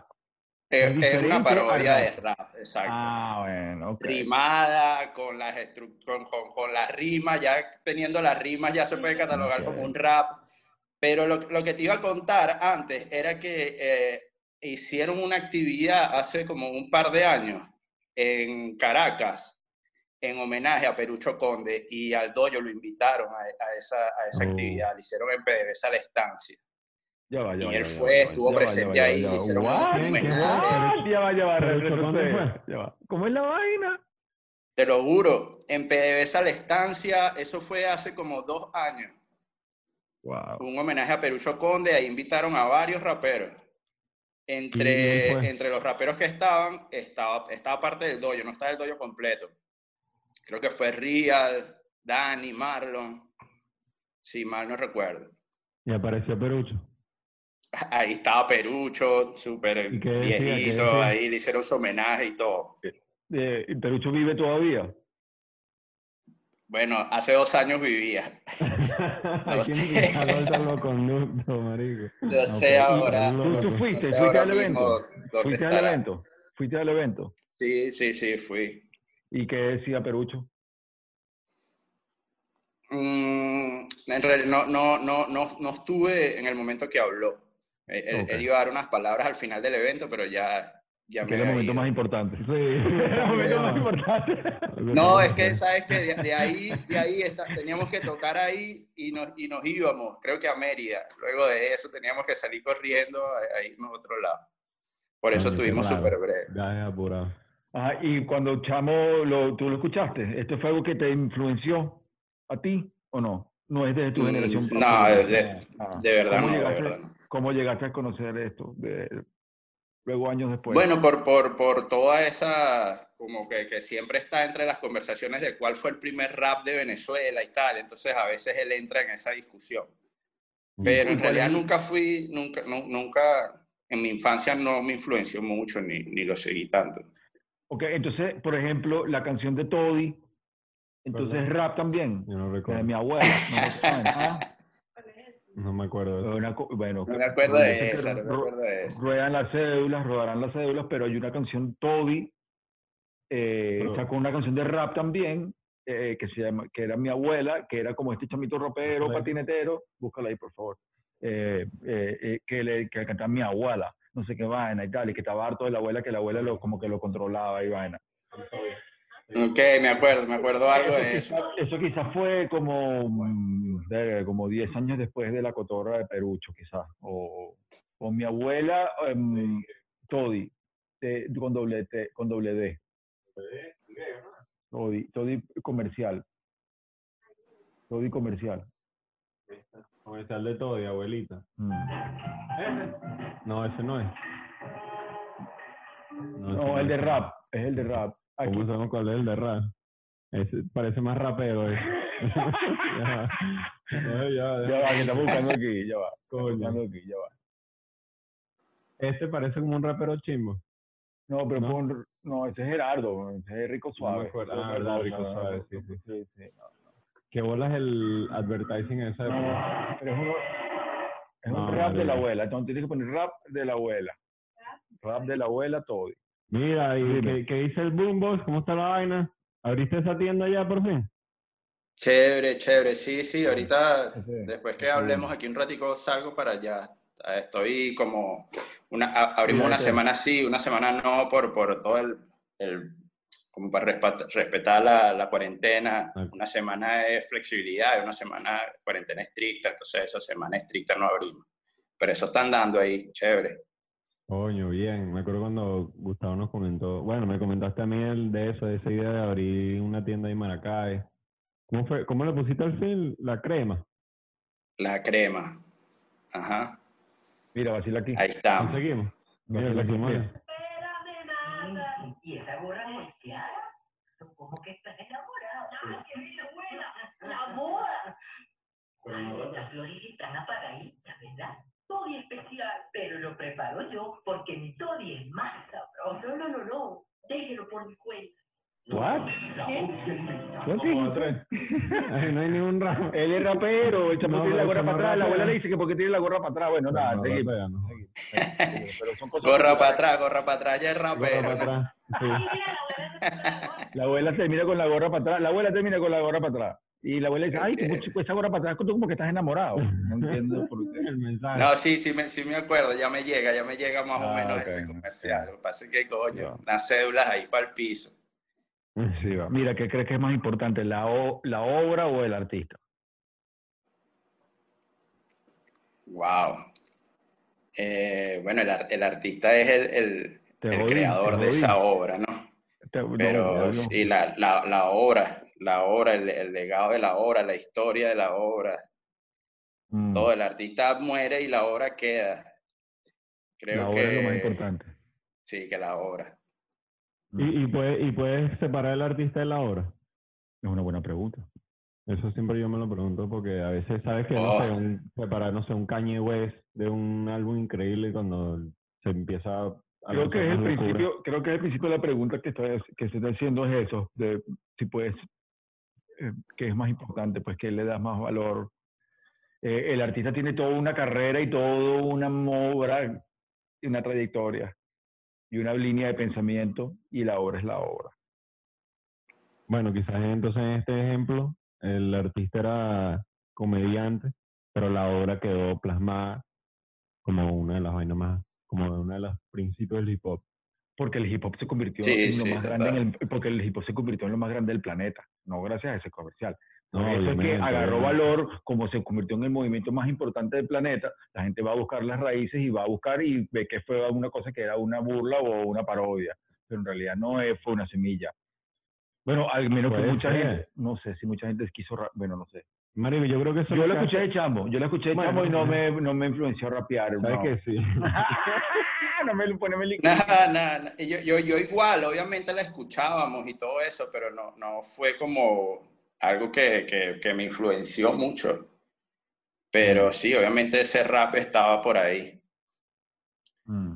No, no, ¿Qué fue ah, así no, que- no, que fue así como No, más, más para ti que te influenció, más para ti que te marcó más el camino. Eh, de Venezuela, o de, de- coño, sé. Ve- de- de Venezuela, verga, de, de- la, la corte, creo que todas las etapas del rap en Venezuela tuvieron una influencia especial para mí en, en alguna etapa de mi vida. Desde la corte, eh, Venezuela subterránea, guerrilla seca, bajos y maleantes, básico, ahora el doyo, todas estas vainas. La, la corte, hermano, yo, no, tienes idea de, lo, o sea, lo que yo puedo, yo escucho una canción de la corte y puedo viajar a, momentos súper importantes de mi adolescencia, por ejemplo. Entonces la corte tuvo su momento, Guerrilla Seca tuvo su momento y todo eso que estuvo dentro de, de Venezuela subterránea, Vagos y Maleantes. En uno de, de- de los, de los últimos shows que, que tuve con Marlon y con Jorge en Venezuela, estuvimos junto al Niga también. Y me tocó en esa oportunidad colocarle los beats al Niga. Y verga, imagínate yo pon- eh, poniéndole, soltándole, papirandeando al Niga, esa huevón, mierda para mí fue increíble. Mm. Todo, todo, todo, todo, como que todos los, los procesos del rap de, de Venezuela tuvieron cierta influencia para mí en, mi- en mis etapas. Realengos también, Rottweiler, 187, A- Apache. eh, te- Tengo muchas buenas experiencias en, en todos esos procesos del rap, Mm. hablando del rap venezolano. Y ahora que ya tienes como una visión más amplia de Sudamérica, viajando, conociendo distintas ciudades, ¿cómo ves la visión del hip hop eh, suramericano y sobre todo el hip hop femenino en Sudamérica? Muy Ok. difícil. Le lancé, le lancé, le lancé- No, la, la Del- visión internacional creo que sí está... la- y el femenino, porque es que estoy tratando de investigar un poco también. El, el artista femenino está complicado porque no hay, no hay tantas no, propuestas, no conozco tantas propuestas en Sudamérica de, de hip hop eh, femenino. Pero con artistas como Randy Acosta, obviamente, eh, eh, nuestro hermanito Jonas Sánchez en, en Chile, Teika en Argentina, en, en España, eh, en Wise, Dano, en Venezuela todo lo que está pasando. Hay- una, hay, una cantidad de artistas increíbles, hay una movida súper dura de hip hop de habla hispana en este momento que, o sea, decirte un artista en específico es bien difícil. Está difícil, está difícil. Es verdad, Sí. No, en la parte femenina creo que es más difícil todavía porque hay eh, o sea, un movimiento bastante chocante en la parte de, de aceptación de, de la mujer, Ah. diría yo. Y no nada más en Latinoamérica, en Estados Unidos, El hip hop, dices tú. sí, el hip hop. Y ¿Qué- artista- ¿O te, o te refieres al reggaetón en general? Al, al- al- No, el hip hop, el hip hop. Bueno, o ¿Qué sea, artista o- yo creo- femenina eh, nombrarían ustedes? Eh, porque, o sea, no- nombrarte un rapero es muy fácil, pues ahí soltamos muchos nombres, pero ar- Sí. una artista femenina, no, Bueno, Rosalía, que explotó se- ah, increíblemente, bueno, sí. pero, o sea, Sí. a- debajo de ella nos... eh, eh, es- es ¿Cómo se llama? Eh, la, la- la, rapera. eh, Nati Peluso. Nati Peluso para mí es como la que más Ah, esa es la que me está dando la cara ahorita, pues. Sí. Pero obviamente tenemos a, no sé, nosotros tenemos a Gabilonia, Gabilonia. raperos arrechos en Venezuela, pues. Sí, bueno, sí, sí, porcentaje- Gabilonia. Mala mía que no porcentaje nombre a es Gabilonia. Gabilonia, obviamente, también. Claro, claro. No, pero como estamos hablando de una vaina internacional, obviamente, ¿sabes? estamos pensando afuera. Pero, pero la cantidad, o sea, Gabilonia es una de pocas raperas que hay, es la más arrecha, obviamente, para mí. Gary también es una rapera arrechísima. Y obviamente una generación nueva, pero la cantidad de mujeres raperas, en el productoras, trap quizás hay más. creo que el trap es Sí, más aceptado eh. porque es como más reggaetón, más urbano, no sé. como un Más urbano. 5% versus un- el 95% del, del lado de nosotros. Sí, exacto. ¿Y qué más, pana? ¿Qué cuentas? Y Coño. chévere, Maracayero, tú ya te mudaste, coño, qué bueno que te mudaste a, a Los Ángeles ya. LA, sí, ya, marico, ya. Sí. Tenía, tenía ganas de venirme hace tiempo, pero bueno, ya, lo logramos. Ya Estamos aquí. Fino, fino. La, la- la última vez que nos vimos fue allá, ¿no? Los, En los LA, tres, sí, a los marico, dos. sí. bueno, a 13 creo que nos conocimos ahí. Me- En Y a ti la Voy a última enseñar- vez que te toque, sí, voy, voy a enseñar un, un Pero no pongas en mute. El, Ah, día, tuyo, del, ah, el- el día del show. Sí, ¿verdad que fue ese? Yo no sé por qué yo pensé que la última vez que nos vimos fue en, en México, pero no, fue aquí en LA. No, marico, la última vez que nos vimos fue en Miami, weón. Miami. Ah, ¿verdad? ¿Te acuerdas no, no, marico, nosotros siempre coincidimos burda. Este fue el obsequio Sí, de la última vez que nos vimos. escala ahí. Claro, la franela de una película de Willy DeVille que te la di ese día. Gracias, hermano. Tremendo obsequio. La tengo Sí. ahí en mi colección. Tremendo. No, Tremendo, gracias. increíble, Jorge. Es que Jorge, Jorge cuando me puso ese tema, que yo, eh, yo- yo- DJ 13, Willy DeVille, la corte del dojo, yo, marico, qué increíble esta mierda. El loco Willy. Y ahí tenía la, franela apenas te vi, yo no vale, este es el regalo que le doy a 13. Centro concierto. Qué ahí, brutal, qué brutal ese viaje. Ese viaje me lo disfruté burda. Aquí está Drew, ¿oíste? Que cantó ella, la que abrió el, el concierto. Ah, hola, ¿cómo estás? Sí, sí, me acuerdo. Sí, se fue tremendo Estuvo ahí show. con nosotros también. Eh, Gustavo dice que se va a comprar la casa esa donde nos quedamos en el Airbnb. Ah, sí, de una, ya. Wow. No, coño, no. Dios te oiga. las inversiones. yo le dije, bueno, Tremendo po, increíble. Salimos ahí, hay una cerveza ahí mientras corta el jardín. ¿Qué Esa pasa, es la que se ve, que se ve el Hollywood sign ahí en el. Ajá. Wow. Sí, esa es en Beachwood. Beachwood. Marico, Sí, tengo, yo tengo eh, porque cuando yo te conocí fue como el 2010, weón, más o menos, cuando estaba trabajando con Tyron. ¿Cómo, ¿Cómo te empezaste a involucrar en la cultura, bueno, especialmente en Maracay, ¿no? cuando cuando empezaste como a quizás ser desde un oyente a una persona que trabaja en, como en el Ok. Rap? Coño, creo que por, por, por el skate, weón, por la patineta. Yo eh, patinaba en Maracay, viví en Maracay, eh, pero mi familia por parte de papá eh, vive en Barquisimeto. Entonces iba mucho a Barquisimeto también. Y estaba siempre en- entre Maracay y Barquisimeto. Mis amigos de Maracay eran bien rockeros y los amigos que hice en Barquisimeto eran raperos. Y mis Ok. amigos de Maracay, como mis, mis amigos mayores, eh, tenían banda, hacían eventos. Entonces yo estaba como involucrado en esa, tenían estudios y estaba como en esa, en esa movida de, de, de eventos, shows y, y bandas, pero de, de la parte del rock. Y en Barquisimeto me la pasaba con panas raperos en, en la Plaza de los Ilustres, en Barquisimeto conocí a Bosta por la patineta, el día- eh, cuando iba a los shows a Barquisimeto, iban como a la, incluso a 13 también, creo que en alguna oportunidad lo vi por ahí Pero con, ese- con- por ese con los no te skaters de. Barquisimeto. Todo el mundo que va Y conocí en que Bota, Barquisimeto. Bota, Bota se quedaba como cuatro días después de los conciertos, se quedaba como cinco días más vacilando.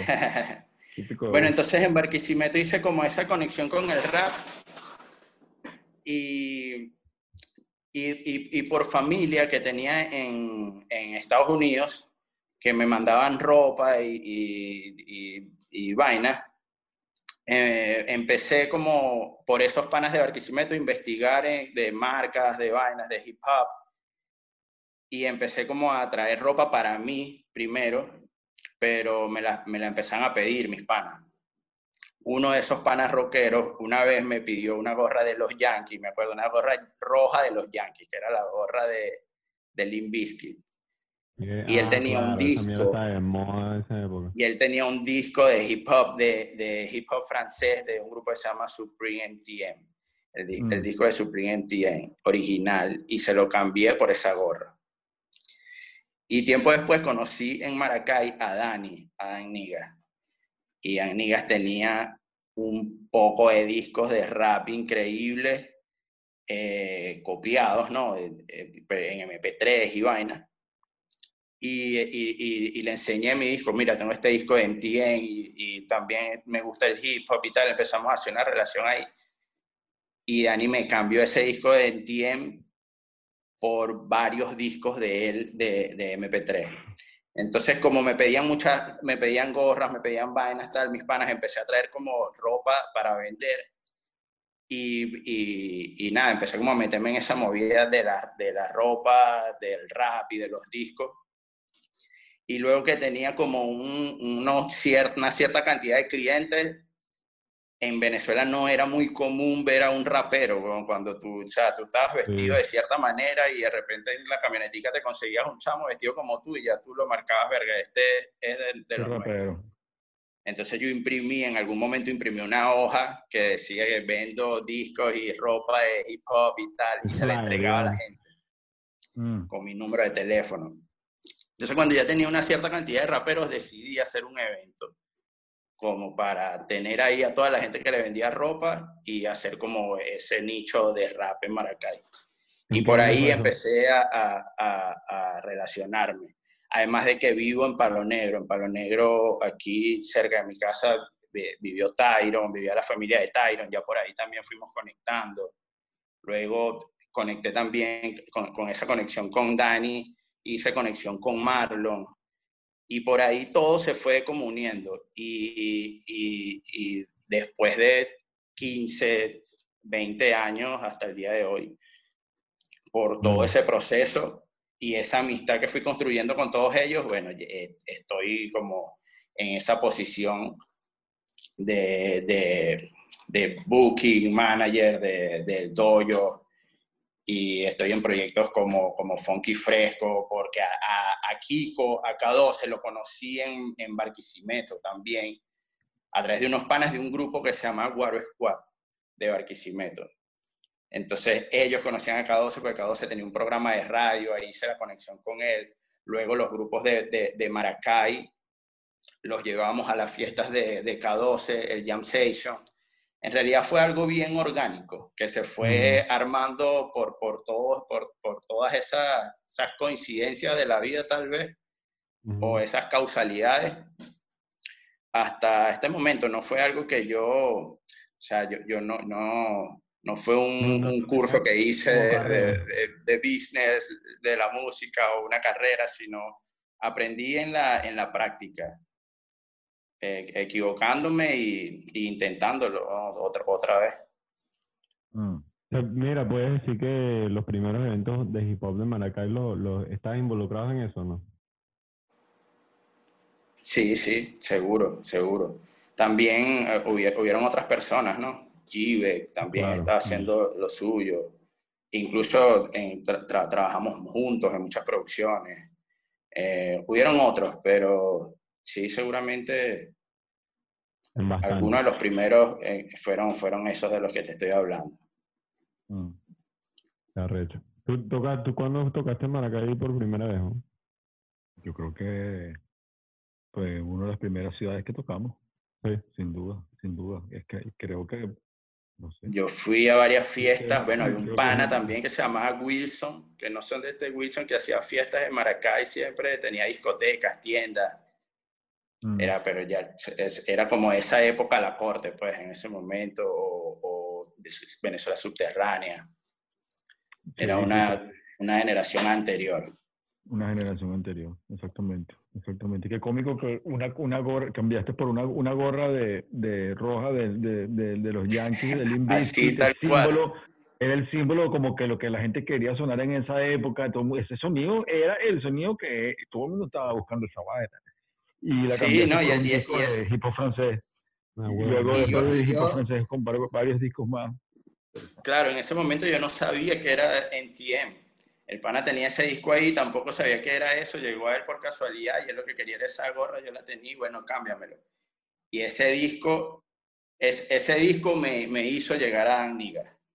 Mm. Y Dan Niga me, me, me mostró otros grupos que no conocía, me, me, hizo conectar también con Barquisimeto porque toda esa, toda esa música que me dio Dani en ese momento, yo, yo me la llevé a Barquisimeto, a una tienda de, de esos panas que te hablo, de, de los guaros que tenían allá, y ahí empezamos también a vender esa música y empezamos como también a, llevar eso a, a Barquisimeto, que en Barquisimeto no, o sea, no habían como ese, ese peo de Wu-Tang Clan, de Mob Deep, Nas, todavía no había explotado, estaba, era más Cypress Hill todavía, era otra vaina. Mm. Eh, era que si eh, Control Machete, Cypress Hill, eh, Delinquent Habit, por ahí. Pero esta vaina, vainas como Mob Deep, como, como Nas, como Terror Squad, como Wu-Tang, todas esas vainas, no, no, no, no habían llegado todavía. Dani ya las tenía todas. Y, bola. creo que ese cambio de ese disco de MTN con Dani ahí fue, fue, fue como el inicio de, de mi entrada a esto.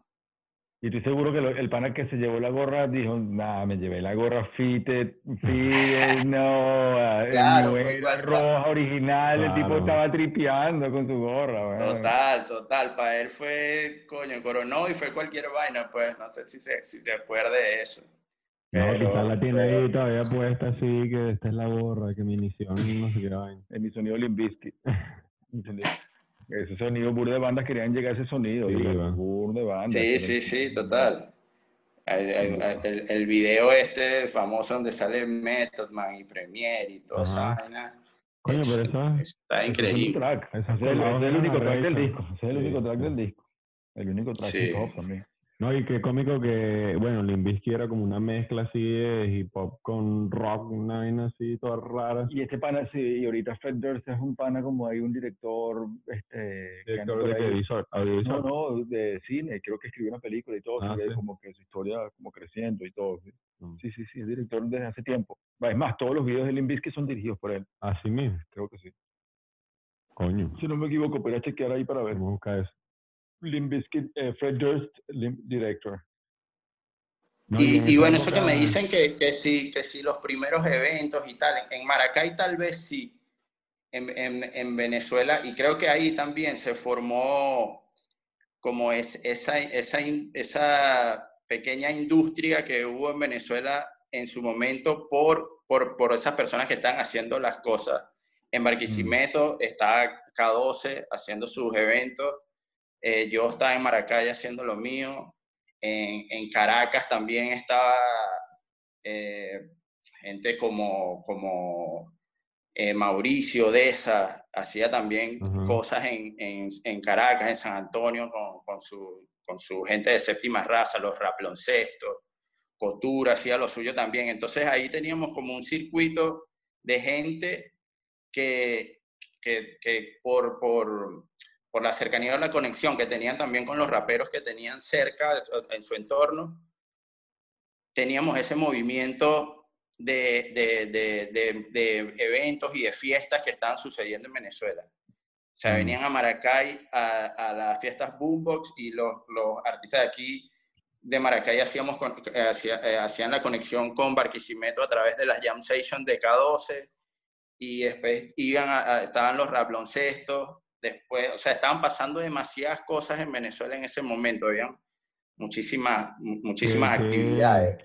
¿Qué época era eso? ¿Como el 2008, 2009? Los 2000. Eso 2010. era como, como sí, 2000, 2000, 2008, 2009, del 2000, como pongamos digamos, 2010. Sí, por eh, o 2010. 2000. Yo creo que eso, eso empezó como desde el 2006 realmente, Mm. pero tuvo como la fuerza mayor a partir del 2010, tal vez.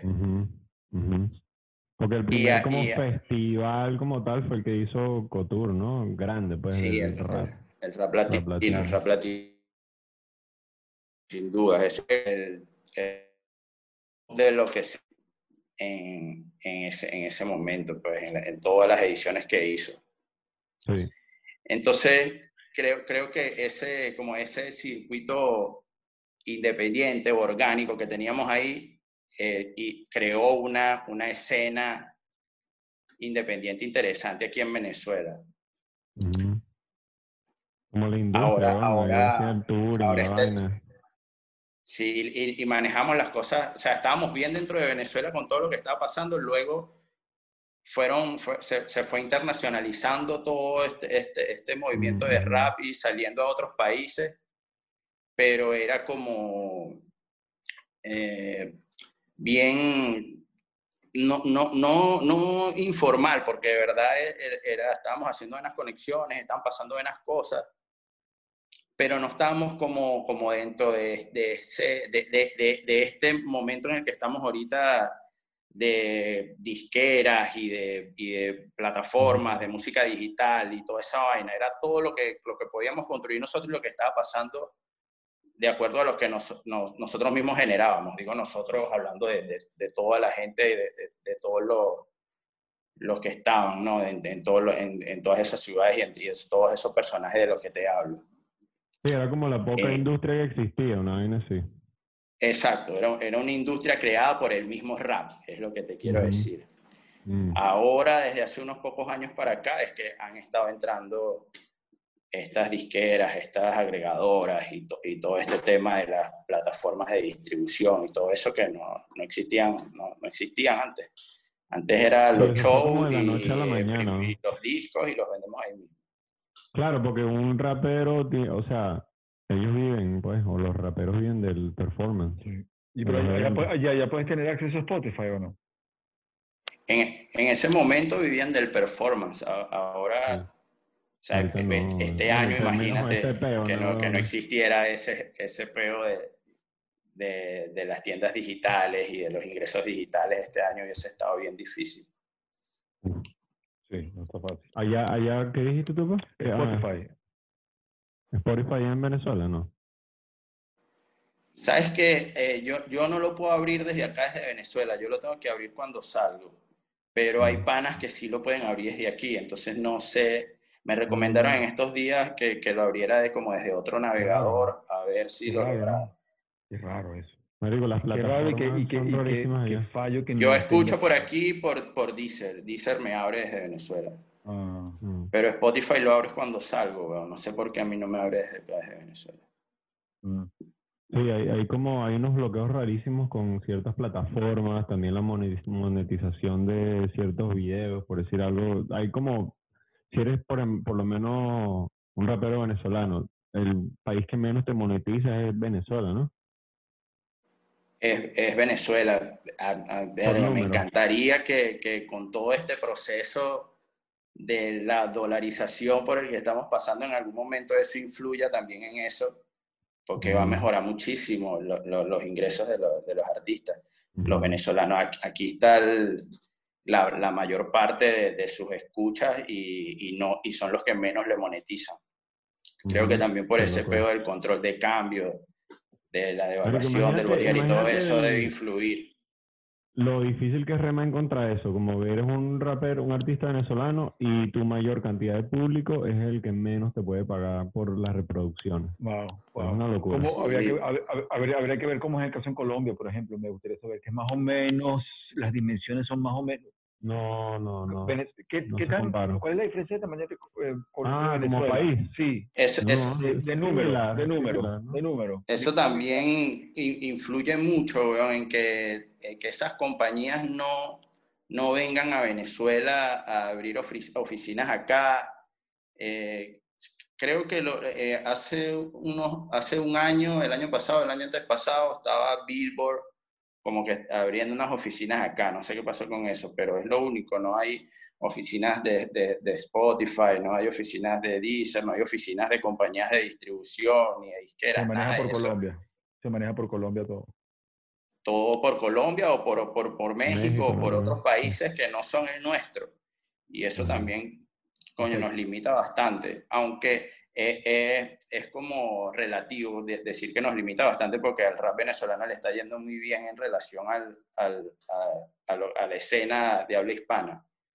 Pero no es, o sea, en, en México tú sales a un sitio a, a, a encontrarte con unos panas, a una fiesta y coño, ahí te consigues a la gente de Vice, a la gente de, de Universal, al, al de Spotify, al otro. Entonces puedes hacer conexiones ahí importantes. Aquí en Venezuela no, no te consigues eso. Y tal vez si estuvieran esas oficinas, tal vez si estuvieran esas oficinas en Venezuela y, y todos nosotros estuviéramos aquí, eh, nosotros fuéramos los INR de, de esas distribuidoras, nosotros, Seguro. eh, Oh, Kiko estuviera en, en una, en una empresa importante, algún pana fuera el, el- el- el editor de Rolling Stone, vainas así, entonces se nos facilitan hacer conexiones dentro de, de esas plataformas. Pero Claro. nada de eso, nada de eso hay en Venezuela, entonces Coño, lo bueno es que por lo por menos ahí estamos como- por lo menos se nos respeta en el rap, entonces la gente quiere el contenido, gracias a Dios, porque si fuera, si no fuese así, aparte, la industria no es buena, no. No te digo que no saldría nada. Sí. Quizás porque la industria no es buena, el, el rap es mejor y todo. Porque tiene que Es un sobrevivir. buen punto. No, y no tiene ningún compromiso. No tiene compromiso con nadie. Mm. Tiene Sí, sí. musical, no tiene compromiso musical con nadie, entonces no le importa. Hace lo que da la gana. Lo, lo, lo positivo de, de toda esa crisis de Venezuela es como el, el, el hambre todavía que se siente en, en, en- en ese contenido del que hablas, en la letra, el- es, esa crudeza, creo que es lo que ha influido positivamente en el rap de Venezuela, Sería viéndole el lado positivo a lo malo. Mm, Sería interesante un documental netamente yendo a las raíces del rap de Venezuela. No, no hablando del rap de, de lo- que nosotros conocemos, sino entendiendo eh, eh, eh, la raíz cultural de, nuestro, de, de nuestras coplas y nuestras rimas de antes y a- hacia allá. Y si hacemos, y si hacemos uno, y Perucho Conde sale o no. A- Hasta Perucho Conde, o sea, del, Ah, no, no, hasta Perucho Conde, y ahí se acaba. Ah, claro, como las coplas llaneras. La copla llanera, o sea, ¿por qué? Porque, porque, porque, o sea, hay una razón por la cual el rap venezolano tiene este, este- esta clase, esta, esta categoría, esta elegancia, este nivel, y es también, aparte de que ten- tenemos grandes artistas y, y- y- y hemos luchado con, contra grandes adversidades y no tenemos compromiso con nadie, tenemos una historia eh, de raíces que, cultural eh, de coplas que debe afectarnos de alguna manera, ¿sí o no? Yo creo que sí, yo creo que sí, sí. Sí, tiene que sí, haber algo ahí que tiene que ver. Puede ser también lo que decía Ronald, de como la crudeza del- de la genética que tenemos también, como de supervivencia. El acento. El acento también es El como medio neutral. El acento creo que influye muchísimo porque es un acento que no puedes eh, darle como una referencia a algo. O sea, cuando o escuchas el, el hip hop español, hay un gran, en- una gran, el acento, el acento está presente, pues es como Yo creo que es que el acento, yo siempre he visto el acento venezolano como, eh, como lo más cool que existe sin que se salga, bueno, estoy hablando del caraqueño, obvio, eh, sin que se salga algo extremo, por decir Mm. algo, ¿sabes? Como que un mexicano puede decir como que verga, el acento venezolano es arrecho y un español también. Los, venezolanos, los mexicanos dicen que el acento de nosotros es cantadito, güey. Ah, sí, sí. Entonces, Sí, siempre, siempre dicen que es como un acento neutro ahí que, que, que es- pero- es como más, pero es cómico más, porque más fácil en- de digerir que los otros, porque lo- el- el el- acento del mexicano es bien marcado, el del, el argentino, el del colombiano, el, del- el em, venezolano sí es, es como, sí, más neutro. Puede ser por la inmigración también, que tenemos bastante como Pero en el- eh, internal, internal- en el, mu- en el mundo de la actuación latino eh, es muy común esto del acento neutro y te lo dicen, mira, el acento neutro, acento neutro, que, pero en realidad y odian el acento venezolano y no identifican el acento venezolano como acento neutro para nada porque no. nos comemos las S, las N y tal. Eh. Pero pero lo que ellos se refieren al acento neutro es literalmente, a mí, a mi opinión, es me- mexicano light. Ah, O claro. sea, mexicano light. Eso es lo que ellos se refieren al acento neutro. ¿Tú como actor no te han puesto a hacer acento? Claro, los, eh, tiene- y a- muchas veces se- de tanto practicarlo, se me, se me adopté algunas cosas como que trato, eh, cuando pronuncio las Ns al final, eh, radiodifusión, no es radiodifusión, sino radiodifusión. Habla, habla lo más neutral que puedas. ¿no? Eh, no, bueno, trato, no, pero, pero, pero sí. Radiodifusión, marico, radiodifusión se llamaba uno de los primeros sitios donde empezamos a hacer las fiestas aquí en Maracay. Wow. Se llamaba el sí. Club de Radiodifusión porque, bueno, era, el club de, los, de, de la, de la gente que tenía estos, como estos radios, el, el circuito ese de radio, ¿cómo le, cómo le llaman? El que, que tienes en tu carro o tienes en tu Sí, casa. eh, eh, radioaficionado, radioaficionado. Eso era algo como que eh, en los Eso. 80 era una ¿Ustedes vaina. En los, en los 80 había una vaina que era radioaficionado y cierta gente en su casa, de repente que tenían un cuartico en su casa y tenían como un, como un sistema como de walkie-talkie, pero de, de, de como, Sí.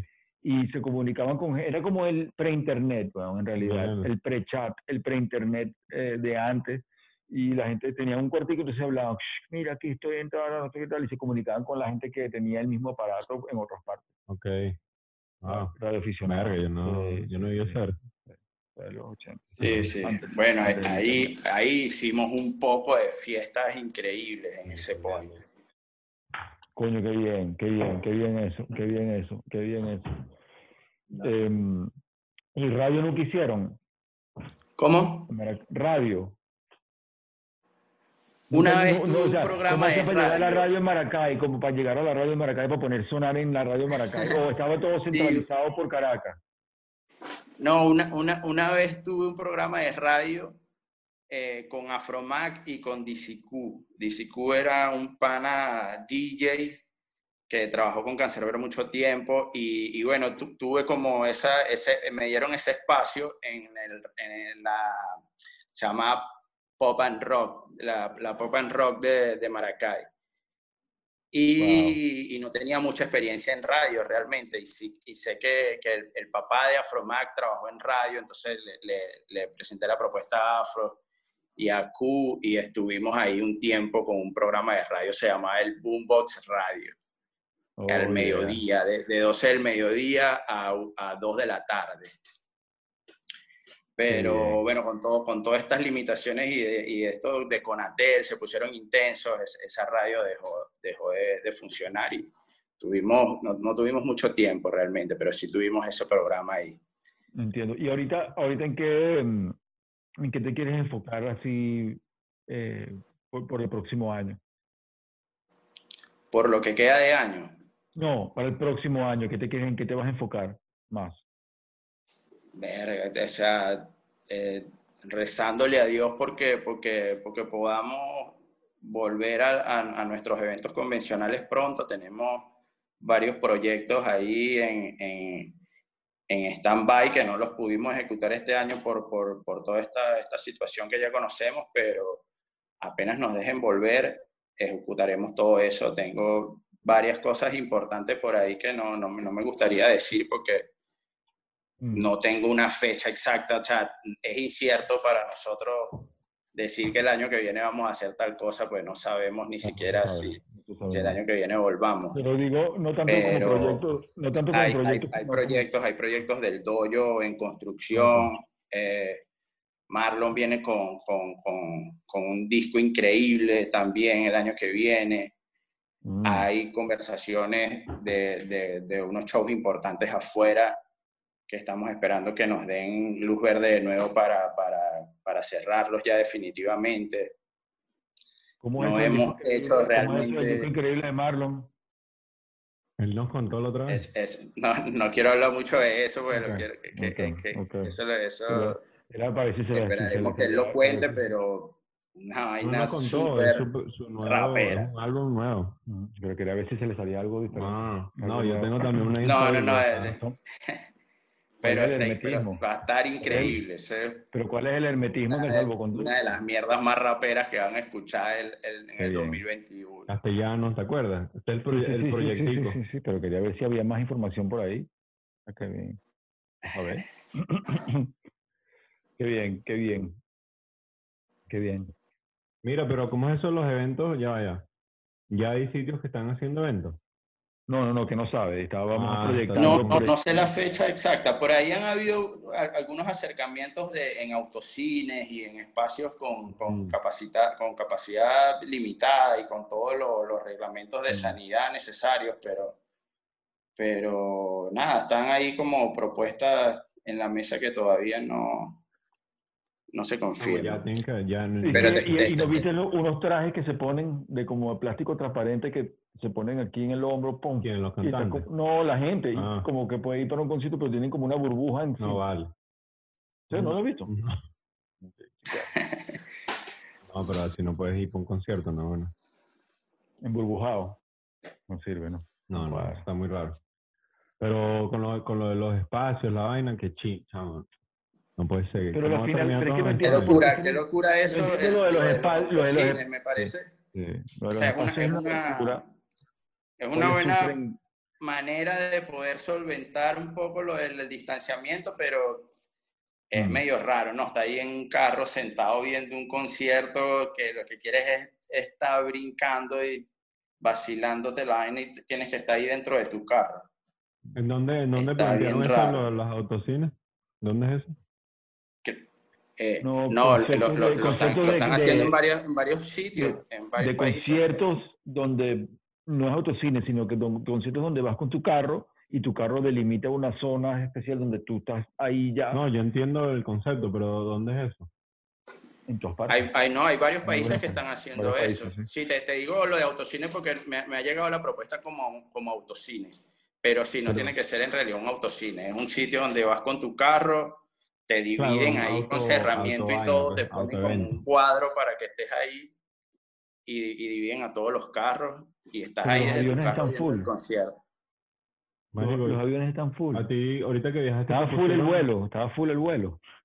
Lleno de gente, gente sentada aquí encima, al lado de uno. Entonces es como que... Lo que creo es que cuando son... Ah, ya viajaste, viajaste. Sí, estaba full el vuelo. Verga. No, no, todavía Yo no. marico, Ahora, yo- ¿qué espera? Pero ya va, que esperan? Que ellos van a poner un puesto, van a vender un puesto sí y un puesto no. Cuando yo viajé en no, julio... jamás, Marico. jamás. ¿Quién cree eso? Cuando yo viajé, viajé en julio era un puesto sí, un puesto no. Ah, bueno, ya, entonces o lo tenían, o lo habían implementado y ya no lo implementan, pero entonces Claro, ya no, pero, es que pero pueden pagar. Es impagable, ¿no? impagable. Pero... Es un dilema, es un dilema sin duda. Pero creo que Sí, bueno. riesgo, Es un dilema. el riesgo de cuántas, cuántas personas caben en un avión, no sé, 200, algo así. No sé, tampoco. versus un concierto de mil personas, ¿sabes? Como que creo que agrupación masiva es lo que hace que la vaina se, se expande súper rápido. Sí, Todo pues mi mamá acaba de viajar también, viajó, estuvo como un vuelo de, de 48 horas de Buenos Aires a Panamá. Le hicieron la prueba saliendo de allá y le hicieron la prueba cuando llegó a Panamá porque ya habían pasado 48 horas. Oh, Y ya es el- como el tiempo máximo, ya te la tienes que hacer a las 48 horas otra vez si estás dentro de un aeropuerto. Ah, o sea, tuvo que esperar en el aeropuerto y después viajar. Sí. Ah. Wow. Bueno, pero está bien que mientras hayan regulaciones, yo creo que no pasa No nada. sé. ¿No? Que es un lío, pana. Es un lío. Es un lío. Oye, además que cada Sí, estado, aquí en los Estados Unidos, cada estado tiene una ley distinta. Sí, Y todos esos estados están viajando entre sí. sí, sí, sí. Burde raro. Entonces, como que es muy difícil, como creo que un control de algún tipo, pues. Miami están haciendo eventos En ¿no? Miami, por ejemplo, todo el mundo, eh, eh, los, los- están los, los restaurantes abiertos, todo, el mundo está activo, están los Normal. colegios, ya la gente empezó a ir a los colegios, todo. Entonces, como que... Sí, ha estado bien, bien loco este año. Pero, te- coño, dentro, de toda esa locura también me, eh, eh, me he disfrutado este año con este proceso de estar aquí en mi casa. Tenía rato que no estaba dándole calor a mi casa tanto tiempo con mi esposa aquí al lado. Siento, me- también me, eh, me di cuenta de muchas vainas. Siento que estaba dormido en, en muchos sentidos. ¿Cómo y, así? y- o sea, sí, siempre hemos, sabido todo esto, que si de- del, del orden mundial y de, y de la, la tecnología y toda esta vaina, pero no la habíamos como aceptado. Este, este año creo que, que, coño, desperté bastante en ese sentido que no le estaba prestando la atención necesaria. Y, y, coño, he compartido muchísimo con mi esposa que durante un año regular paso 15 días en mi casa y entonces ya tengo un viaje otra vez y tengo que estar un mes, dos meses por allá, luego llego una semana y me muevo a otro sitio. Y verga, estaba teniendo un ritmo de vida bien, bien acelerado y bien agotador. Mm. Este año estuvo, me, me- lo he disfrutado dentro de toda, dentro de toda la emergencia. Me lo he disfrutado y le, le he tratado de sacar el lado positivo. Sí, trabajar. mucha gente, La le- gente se puso en eso. ha visto ese cambio de el ritmo así que llevabas antes. Los que han Esto- podido, otros también no les ha ido tan bien también. Hay No, muchos que, No lo ha ido bien. la mayoría yo creo, ha tenido como un cambio fuerte. Bueno, es que nosotros trabajamos en un área como un poco informal, ¿sabes? Creativa. Te puedes ajustar vaina. Donde muchas veces las crisis ayudan mucho a la creatividad. Sí, sí, ta- totalmente. Esta crisis también hizo que hiciéramos otras, bueno, e- este eh, Bueno, streaming que se sí. hizo de Neón hace poco y mu- mu- eh, mucha gente, e- este tipo de podcast y todas estas cosas que siempre, Nacieron siempre han estado ahí realmente, porque lo podemos hacer en unas condiciones normales, pero no le estábamos prestando atención simplemente porque, porque no sentíamos esa necesidad de, de, de resolver una emergencia o una crisis como en este momento. La crisis nos, nos llevó a hacer cosas que siempre estuvieron ahí que no las estamos tomando en cuenta. Y eh, coño, eso, eso me, me, me pareció bien positivo también de, de, de este año. Las Cuéntame crisis, las cosa. crisis ayudan a muchas cosas. Sí, Chamo, sí. pero lo, lo loco en Venezuela es que hay como una crisis entre otra crisis y la vaina se No. extiende, weón. No, ni hablar de eso, ni, ni hablar, ni hablar de, de las capas que hay. Y hablemos de lo positivo, por lo menos lo de Neón, eh, que formaste parte, cómo, cómo formaste parte, qué, qué, ayudaste ahí, qué sé, cómo, cómo fue ese proceso, hombre, un poco, porque fue un proceso súper exitoso, súper positivo, un ejemplo de una producción a número uno para el mundo.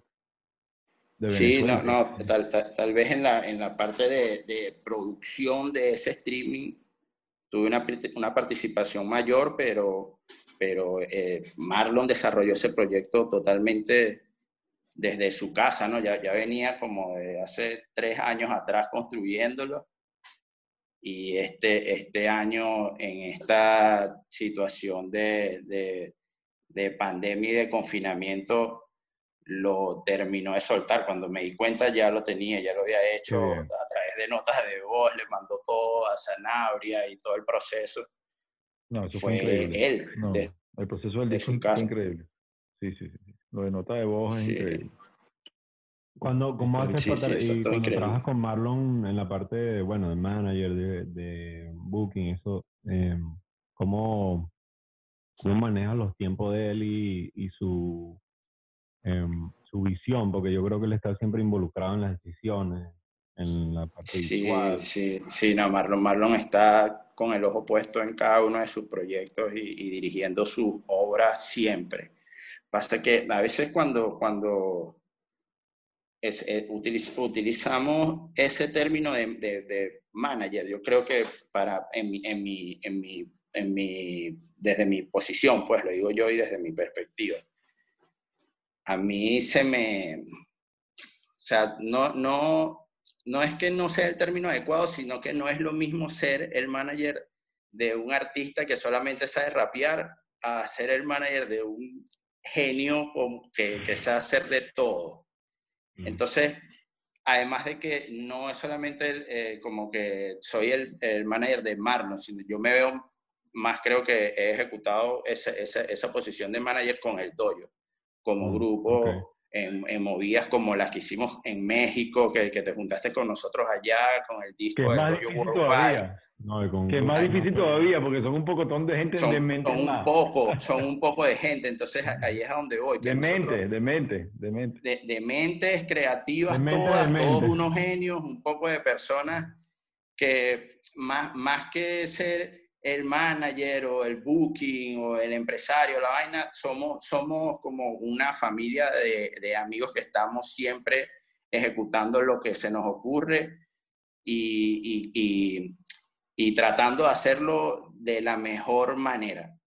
Mm. Para mí es súper complicado, o sea, eh, decirte que, que, que yo soy como la- esa figura de manager con alguno, porque todos están siempre pensando, todos están siempre creando, todos están siempre dirigiendo sus proyectos y en el dojo no es una sola persona, somos 10 personas dentro del dojo, más, más somos como 14 personas dentro del dojo realmente eh, Wow. tomando en cuenta el aporte de, de- de Esteban, de Jesús, el tuyo, somos muchos ahí.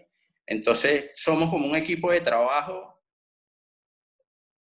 trabajando 24/7 por desarrollar todas esas propuestas que se ponen en la mesa de la mejor manera posible y, y ya, weón. O sea, a mí, a mí, me, a mí me tocó esta posición de, de booking manager o de empresario dentro del grupo y dentro de mi experiencia trato de aportar en, en lo posible y, y, de la mejor manera lo que pueda desde mi posición y creo que no, nos ha resultado muy bien durante todos estos años, pero es, es complicado, es complicado en un, en un, equipo de trabajo donde hay tantos creativos y tantos genios como, como en el Toyo. Mm, no está fácil. No está fácil. De eso, de eso podría dar un curso nada más, de nada más de eso, de cómo, de cómo manejar esa movida. Sí, es que de, en, en, algún momento puedo estar de repente con, con, con, Kenny hablando de un proyecto y por el otro lado está eh, Giga haciendo una vaina y entonces cuando voy y hablo con Giga ya Marlon está disparando otra cosa. Entonces eh, es, es, complicado manejar todos esos tiempos, todos esos ritmos, todas esas ansias de todo, de querer soltar lo que tienen. Eh, y, y, coño, de verdad que a, eh, a, en, en, algunos momentos es bastante agotador, pero trae, trae sus su satisfacciones, satisfacciones increíbles cuando vemos esos proyectos materializados y vemos que salieron. Mm. Coño, es, es, bastante, bastante satisfactorio. Gratificante. Sí, gratificante, totalmente.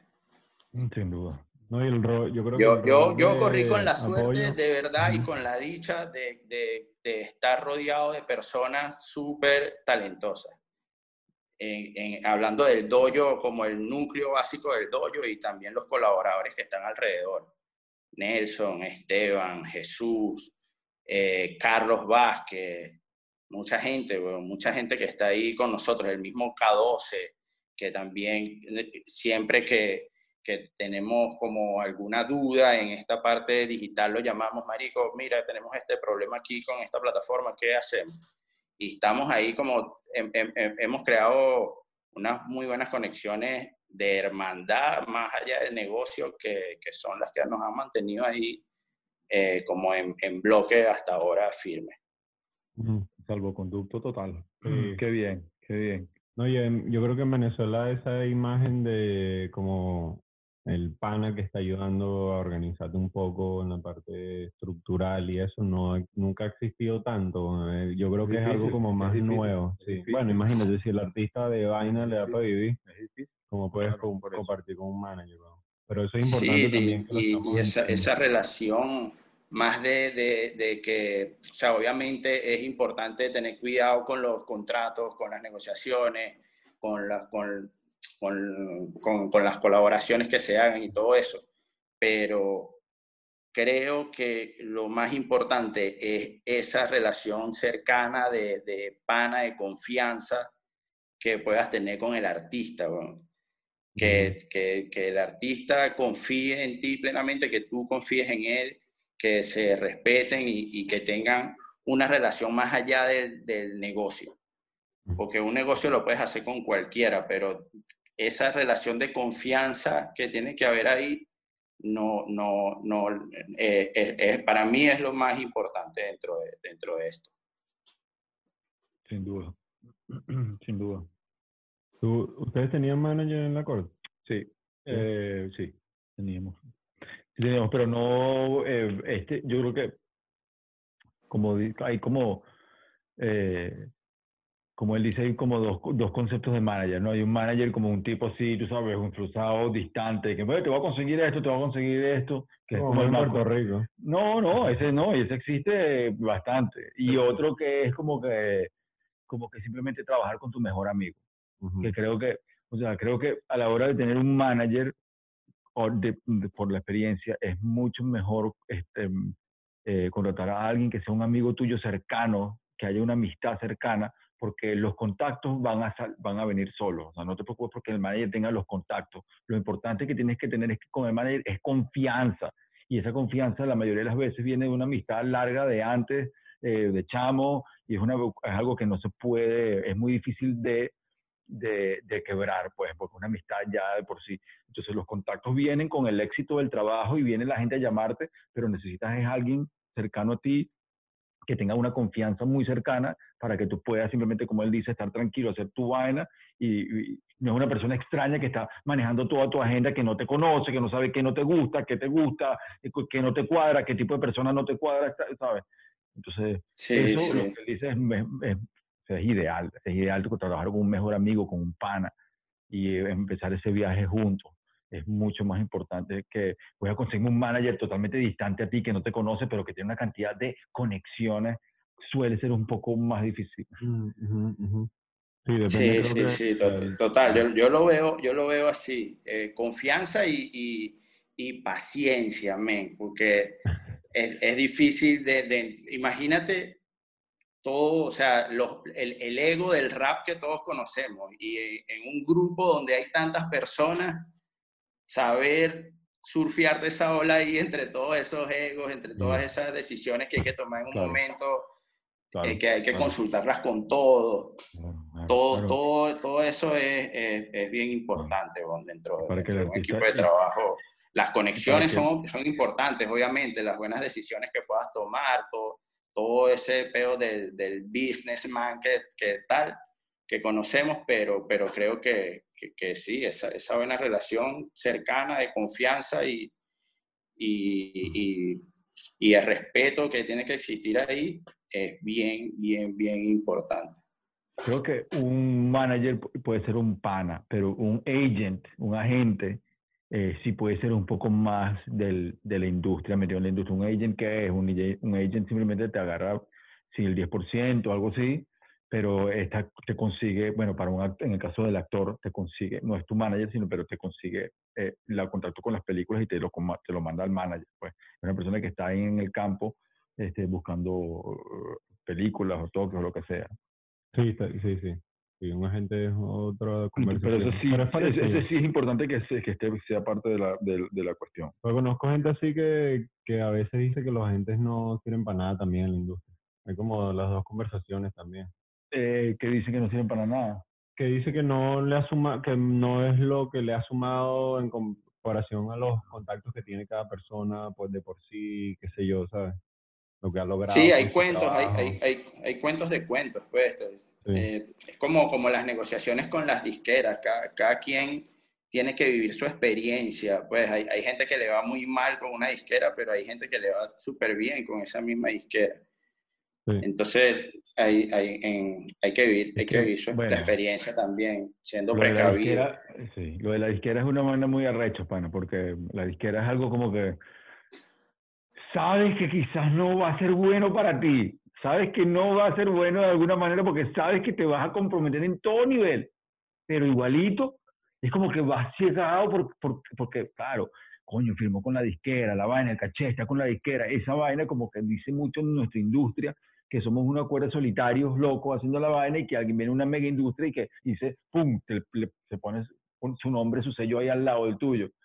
Pero a muchas veces, la mayoría de las veces, ¿qué quiere decir ese sello también? Puede traer mucho compromiso, puede traer que ya no el trabajo no va a circular de la misma dinámica. No, to- totalmente.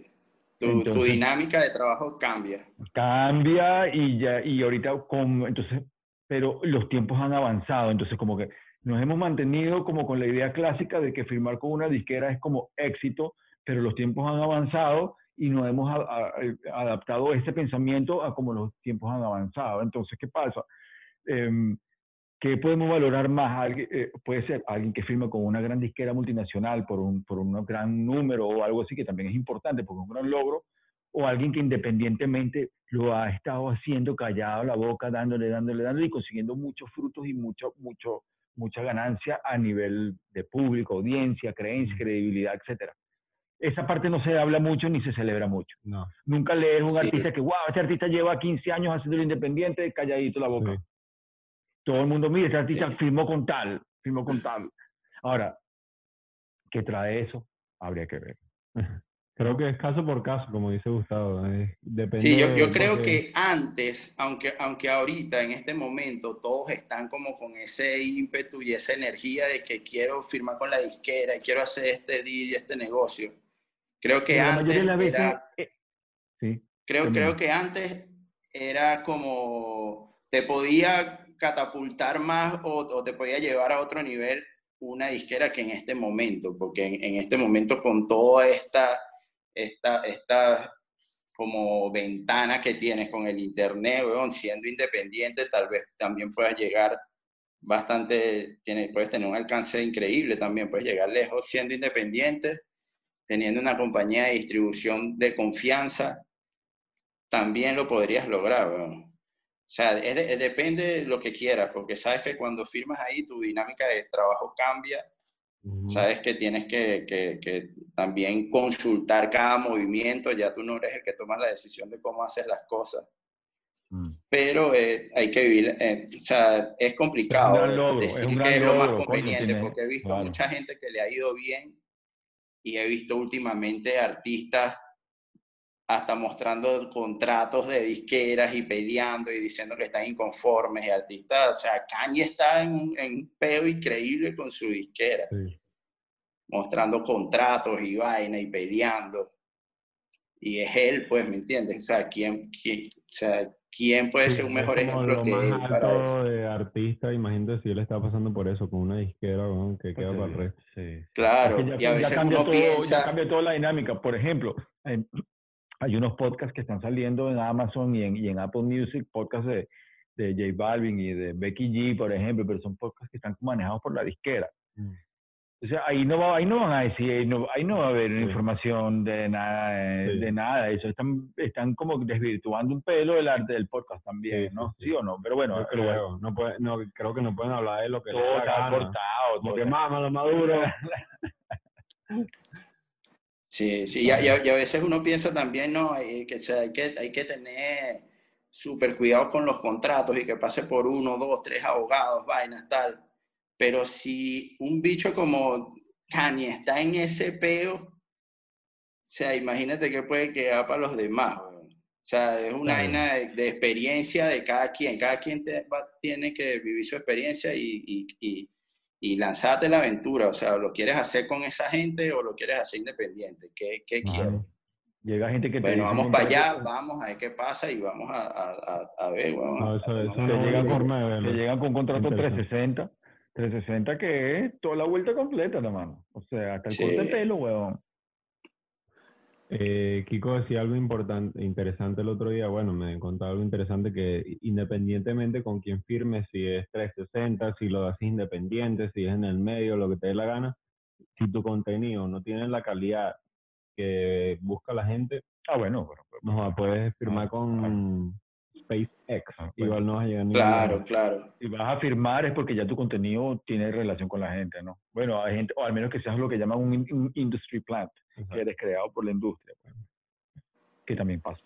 Pero no, él dice, o sea, igual te pueden firmar por tu contenido porque es bueno, exacto, tienes los números y tal, pero si no sigues generando ese contenido también pierdes lo de la firma, la inversión, etcétera. Creo que el contenido es clave, pues hay, hay que mantener la vaina pulida, si no, no, no hay seguidores, pues.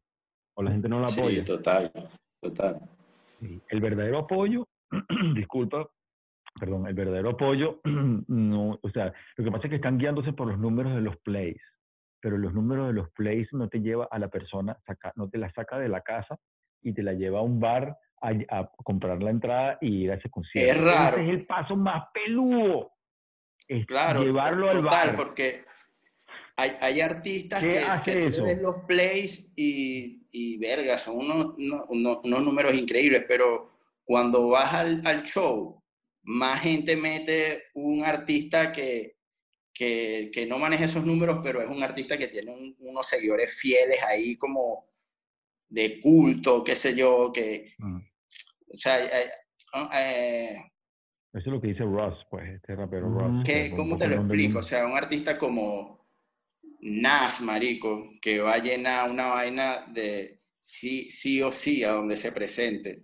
Y puede venir otro que le veas millones de plays, pero son, son- es, es un público ahí digital que no, de verdad, no es el público que existen realmente en tu show. Hay, hay dos clases de ¿Quién le iría artistas. mejor? Ajá, no, no, sí, es eso, es eso, es. Es muy Exactamente lo que raro, tú dices. Es muy raro. Es muy, pero hay unos que nada más están conformes con los plays y ya. Bueno, Porque ya también cada-. Ahora también los conciertos que ya se están acabando, entonces también no vamos a quedar con una era simplemente de plays. No, no, tampoco de aquí en adelante.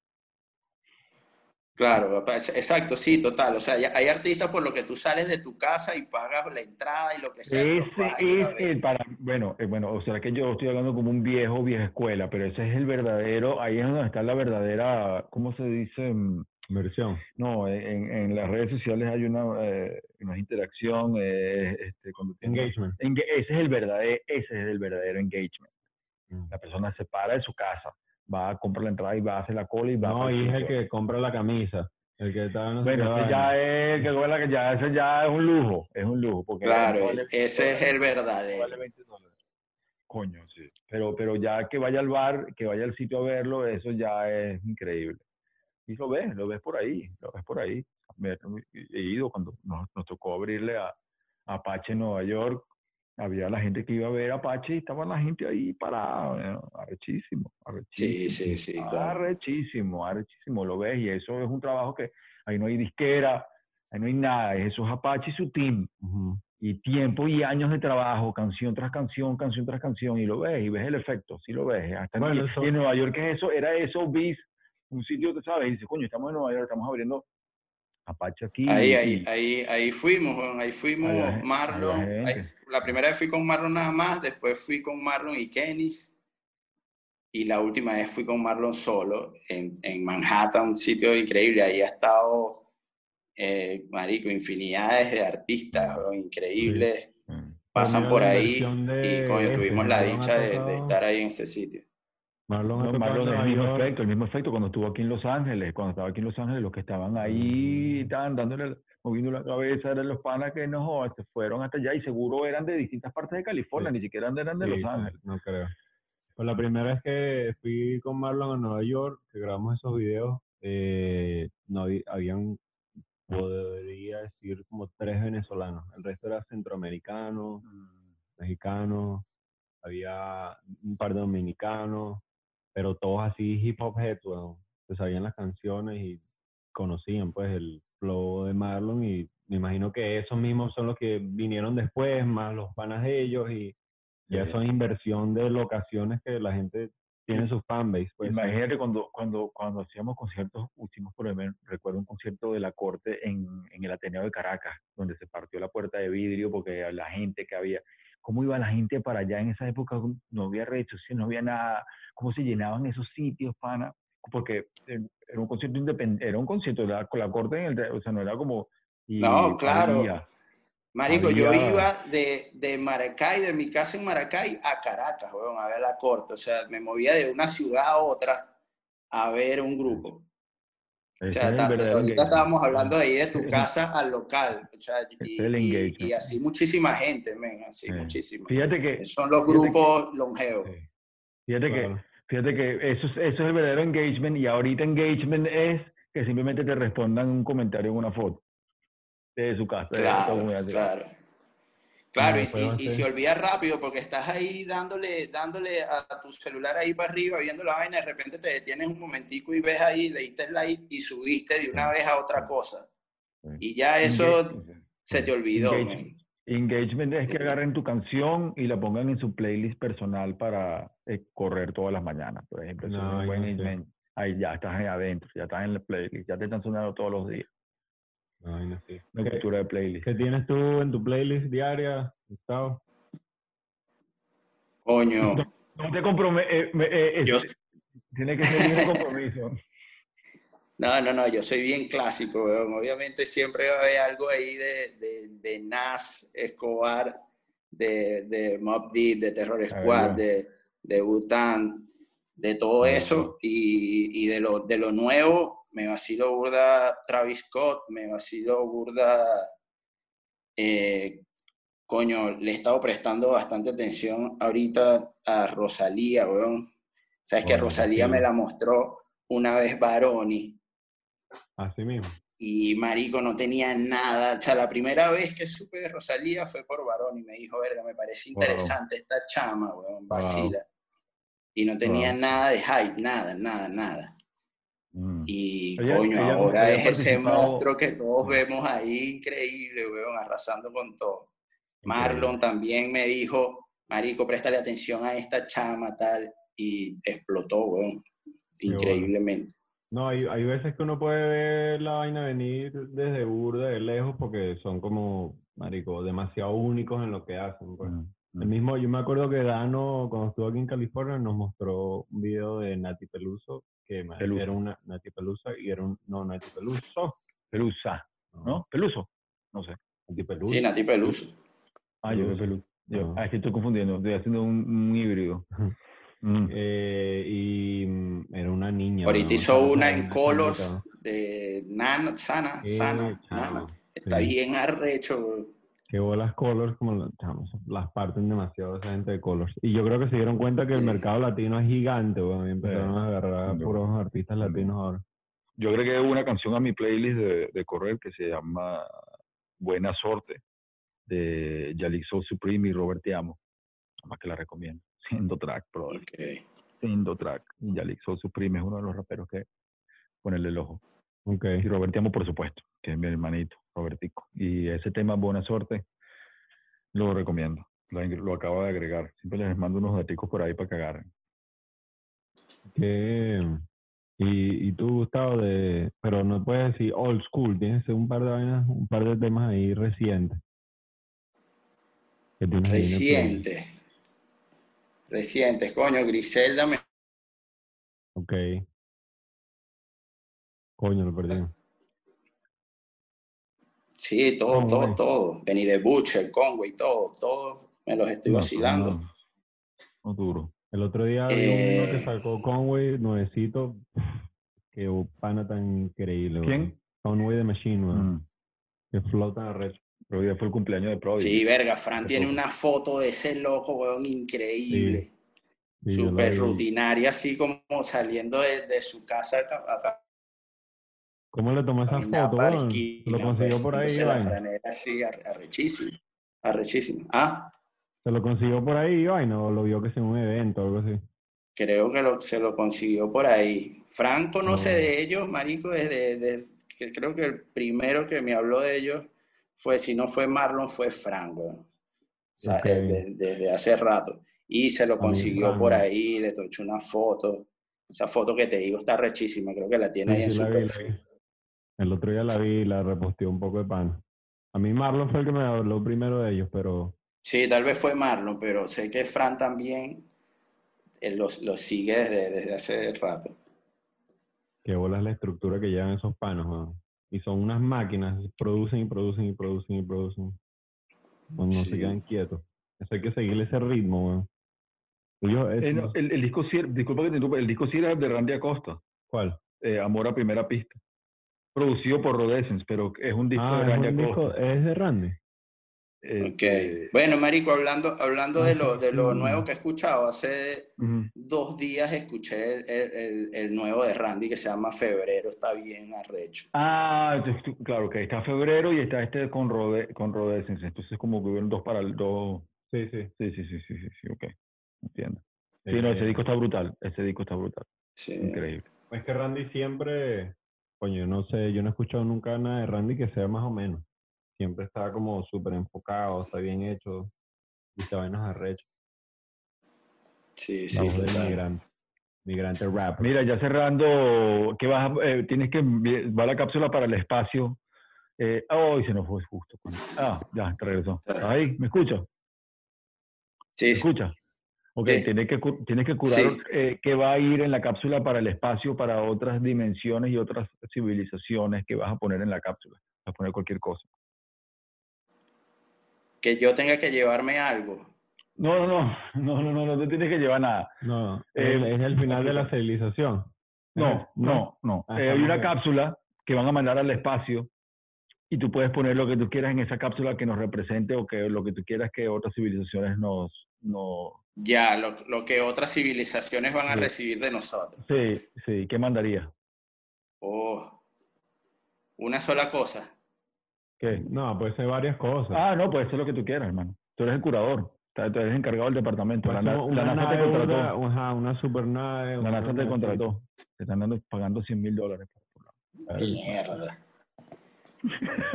Oye, le mandaría.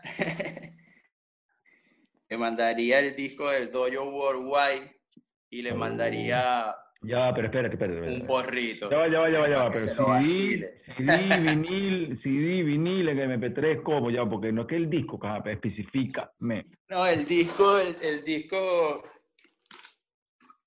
Verga, lo tengo aquí.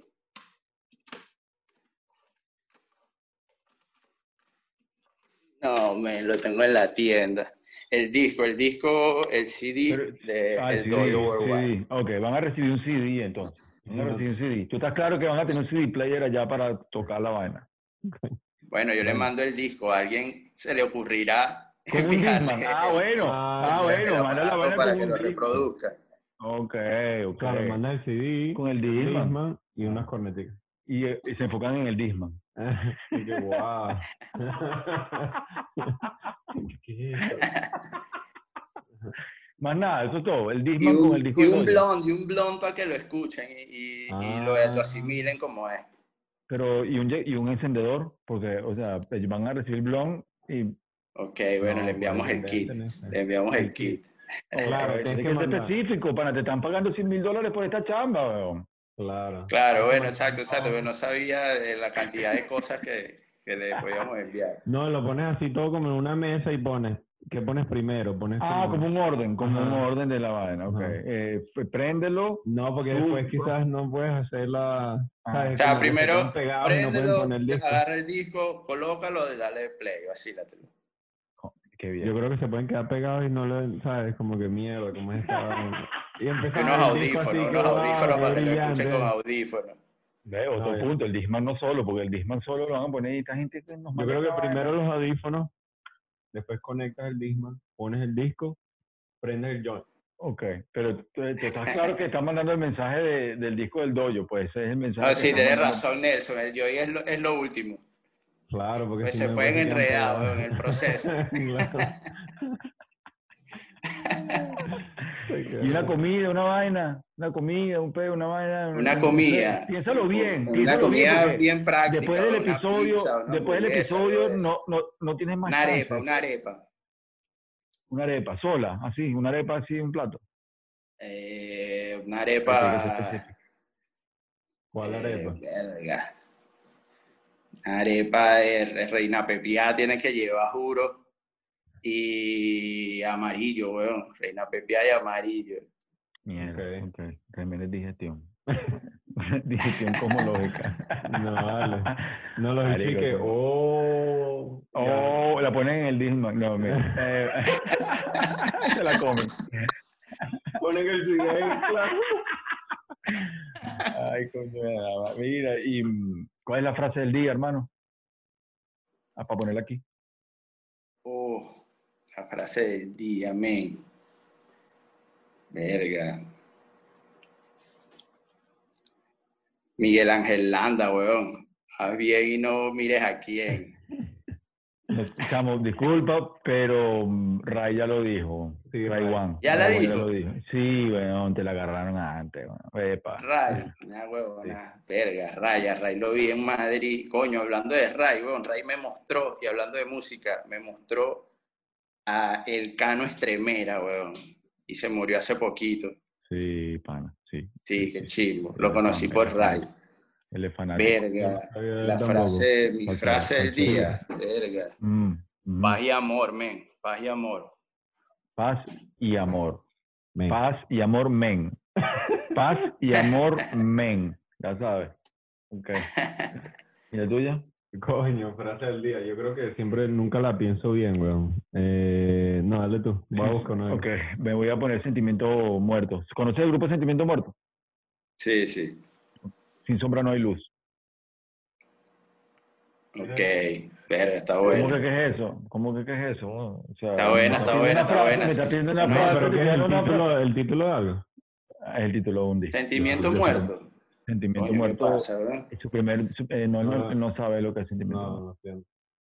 Sentimiento, de sentimiento muerto no ir a Callayo. Sí, claro, que para descanse. Sí, sí, mi gran Ah. amigo. Sí, sí, sí, sí. Sin sombra no hay luz sería la mía. ¿Tú, tú estás buscando, Sí, está Ah, a buscar, voy- estás buscando en la lírica de Perucho Vamos a para decir citar- su frase. Bueno, pero ese episodio. Va a sacar su frase ¿no? de ahí, está re- Vamos a citarlo, lo voy a citar. A ver. Eh, ¿Cuál parte agarramos? Vamos a ver. Eh, Te lo juro, pana, te lo juro, pana. Ahí le agregaron, le decían, que lo- lo- los chamos, te lo juro, pana, te lo juro, pana, la leche está más cara que la marihuana. ¿No? ¿Te recuerdas eso? Claro. Llamate 13 se lanzó el coro este, ¿cuál era? Ah, me, me leí la letra de Perucho, pero que me la- duro de chimba. Ah, me lancé el corito de... En ¿Cómo la la ves? cotorra. ¿Cómo la ves? ¿Cómo la ves? ¿Cómo la ves? Siendo hook, Johnny, hook. Johnny Flater style. Sí, sí. Eh, verga, no consigo nada. Ah, bueno, a- al final dice, qué vacilón, qué vacilón. Esa es la frase. Claro, la marico, frase. pero ¿qué? Tienes ahí una computadora, material de apoyo y yo tuve que lanzar mi Eh, frase así sin pensarlo, weón. Bueno, yo me puedo hacer un freestyle ya, ver. No, pero es una frase, no es un freestyle, Ah, es la frase para que la gente se lleve esa frase y la medite Claro. y le, y le, y le inspire de Bueno, bueno, hay que, hay, que, hay que hacer un análisis de, ya, de lo que estamos hablando. De... Yo dije sin sombra no hay luz. ok. Quizás podemos hablar un Bueno, poco del yin yang, podemos hablar del yin yang y del No, no, balance entre la oscuridad y la luz. Mi frase es, eh, todo es un remix. Ok, está bien. Está bien. ¿Cuál? Todo es un remix. Todo es un re- Ok, ok. Se la Bien. quitaste a, a- a Gustavo también porque, coño, él es DJ, pana, se la tumbaste. No, yo No le está dejando, no le está dejando territorio para circular. un análisis de, de él, de que agarró el remix, que venía de un remix, ¿sabes? Que la vida es un remix, el arte. Y decía, entonces estás aprobando que, su, que sí es una obra de No, yo sí, yo sí. Ah, Tú eres el que dice que no es hip hop. que quede claro aquí, Ese fue mi único instinto purista, hay que eh, con la cotorra. De resto no soy purista. Ajá. Mira, ¿y el salvoconducto? ¿Quién se lo lleva? No, pero ya va, no he dicho la frase de él. Ah, dale, dale, pues. Te Oye, dije, no te- paz y amor, ¿no te dije? Ah, Paz y amor. pero es que me estaba recordando la, de la otra que ya había. Que Paz y amor, men. Paz y amor, men. ¿Es con men o sin men? ok. ¿Y Sí, sí. el salvoconducto? ¿El salvoconducto? ¿Quién se lo lleva y quién no se lo lleva? ¿Quién se lleva el salvoconducto esta semana? Se me cagó. Coño, se lo lleva, marico, se lo lleva mi hermana mayor, mi hermana Bárbara, que le regaló a mi mamá un momento increíble. Me, me envió un video de mi mamá cargando por primera vez a su nieto, que, No. verga, casi me hace llorar. Me- por primera vez me di cuenta de lo que significa eso, porque he visto mi- mi- mi- mis tíos y, y mis familiares con sus nietos, ¿no? Pero cuando ves ahí ese momento en que tu hermana le entrega el nieto a su mamá, te, verga, lo ves desde otra perspectiva. Y mi mamá tenía un pasaje comprado para estar en el momento del parto y no pudo viajar por, todo este, por toda esta, esta situación. Y, y, y, y- o sea, acaba de conocer a su nieto a- ayer. Y coño, Ah, mi hermana Bárbara se ganó el salvoconducto con ese, con ese regalo que le dio mi mamá. Qué arrecho como eso, lo de, lo de la cuarentena paró el mundo así completo, weón, y hubieron vainas importantísimas como el nacimiento de tu nieto que no pudo estar, weón, vainas así. Wow. Sí, sí, no, sí, imagínate, mi mamá, o sea, iba a llegar para el parto y no pudo. O sea, eso la tenía mal. O sea, ya ahorita, ya lo logró, pues ya está ¿Y ya. qué tan import- Pero la importante es cuarentena tuvo que esperarse un poco. Wow, wow, qué buena, qué buena historia, man. Qué buena historia, qué buena historia. ¿Y el, y el no salvoconducto? ¿Qué El no como la palabra, para, salvoconducto, el- el- la palabra antítesis de salvoconducto? Salvo, No, pero no te salva porque no es positivo. no, pero no iba a poner conducto, sino algo que no fuera un conducto. Ah, Lo iba a atacar por conducto, no por salvo. ah, no, yo creo Salvo que- trancado, salvo sellado. El no salvoconducto se lo lleva la energía eléctrica de Venezuela en este momento, aunque hemos tenido Ah. suerte que no se ha ido la luz en este, en, este tiempo, se está yendo demasiado. Y verga, me limita demasiado las cosas que tengo que hacer durante el día porque a veces se va que si a las 6 de la tarde, que es una hora donde la gente todavía está activa y llega a las 11 de la noche cuando ya todo el mundo está durmiendo. Entonces, coño, perdí ahí gran parte de la tarde y la noche. Ese peo de la energía eléctrica tienen que solucionarlo ya. Eso no se lleva el, salvo- el salvoconducto. Coño. Que no se lo lleva como desde hace tiempo, porque yo no sé No cómo hace, marico. ¿Cómo hace con la comida, marico, cuando se da la luz así? No, yo tengo gas, cocina gas. Ah, bueno. Tengo eléctrica y de gas, tengo las dos, porque hay que solucionar en cualquier momento.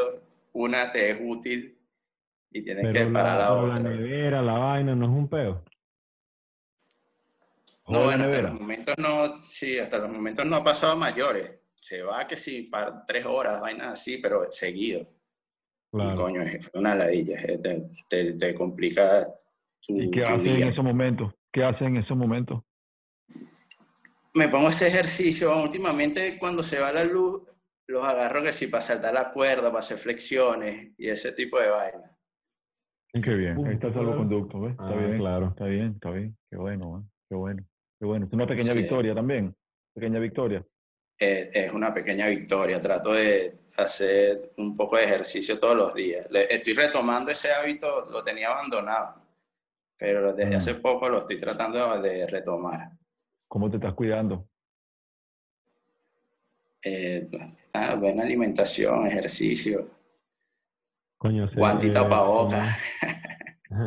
retomar- el ejercicio es difícil, como El primer eh, paso es el más peludo. El más Yo creo que- Sí, no, no lo hago todos los días realmente, ahí, pero trato de por lo menos tres veces a la semana dedicarle al menos una hora a una cuerda, a unas flexiones, unos abdominales, una... Primero hay que, eh, el proceso primero es que hay que callar la, una voz de uno que es la, el bitch que le está diciendo, no, no lo hagas, no lo hagas, no lo Matar. hagas, no lo matar. Esa voz hay que aprender a eliminarla. En el momento que puedes aprender a dominarla y entenderla, que eres tú mismo y te estás autosaboteando, entonces después puedes hacer el primer paso. Pero una vez que sales a correr la primera Sí, vez, sí. ya gana, ya es- esa es la gran victoria. No es pequeña porque esa es la grande. Y, si lo, y ya es más fácil, ya la segunda vez va a ser mucho más fácil.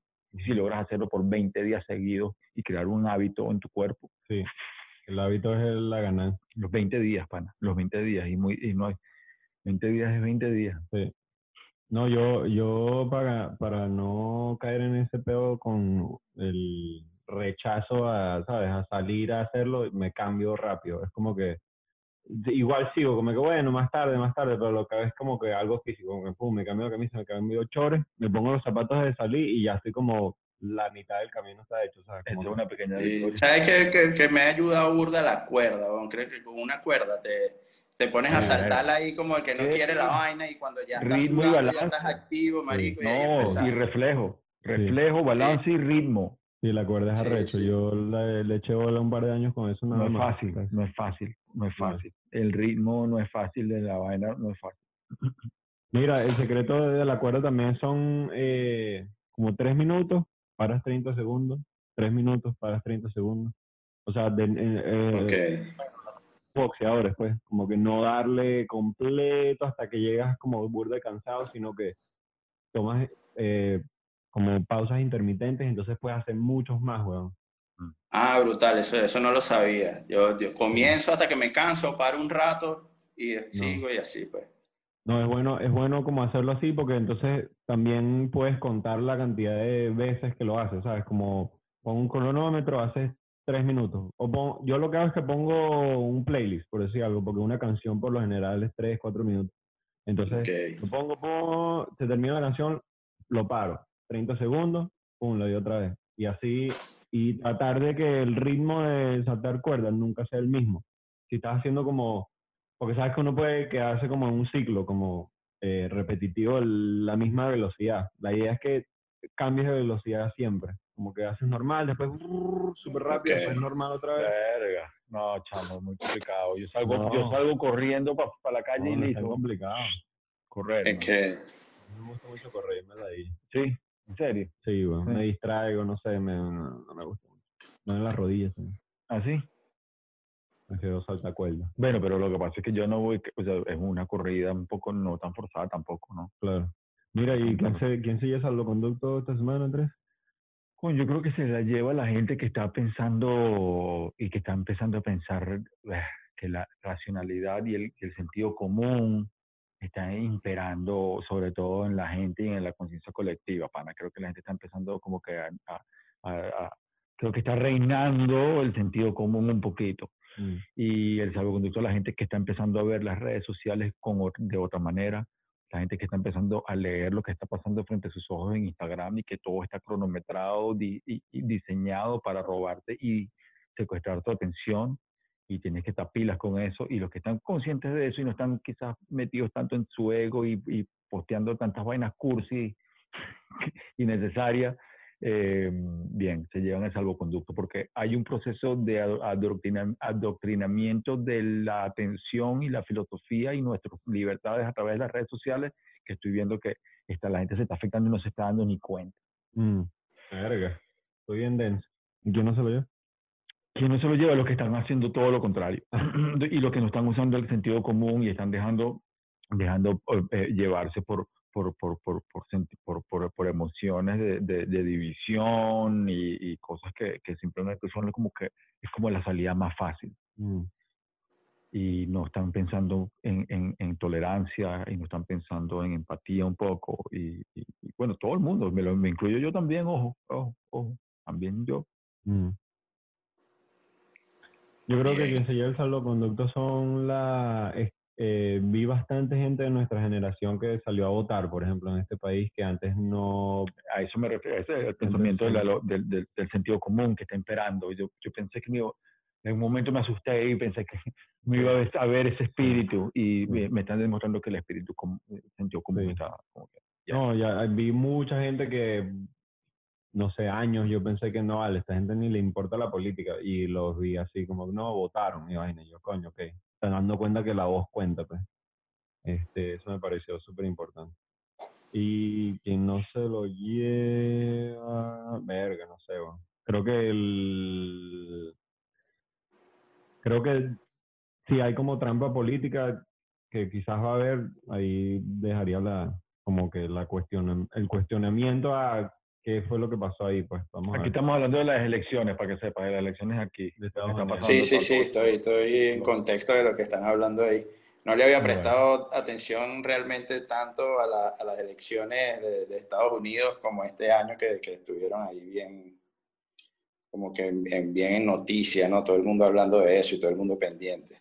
Ahora también el salvoconducto se lo lleva también que el, como, como se- hasta ahora como se ha venido llevando a cabo, con todas las discusiones de separación y pelea, veo algo super, un proceso super civilizado, lo que Hasta veo, lo ahora, que yo ahora. veo desde aquí, proceso super civilizado, que es un ejemplo también, Hasta ahora, a- hasta ahora. hasta ahora. Porque no vaya, vaya a perder Trump y van a salirse poco que de locos ahí. No, yo creo que la- Taca, taca, yo creo que el sentido común va a imperar. El sentido común de la gente va a imperar. Yo creo que somos, yo creo que llegó la hora del sentido común. Vamos a ver.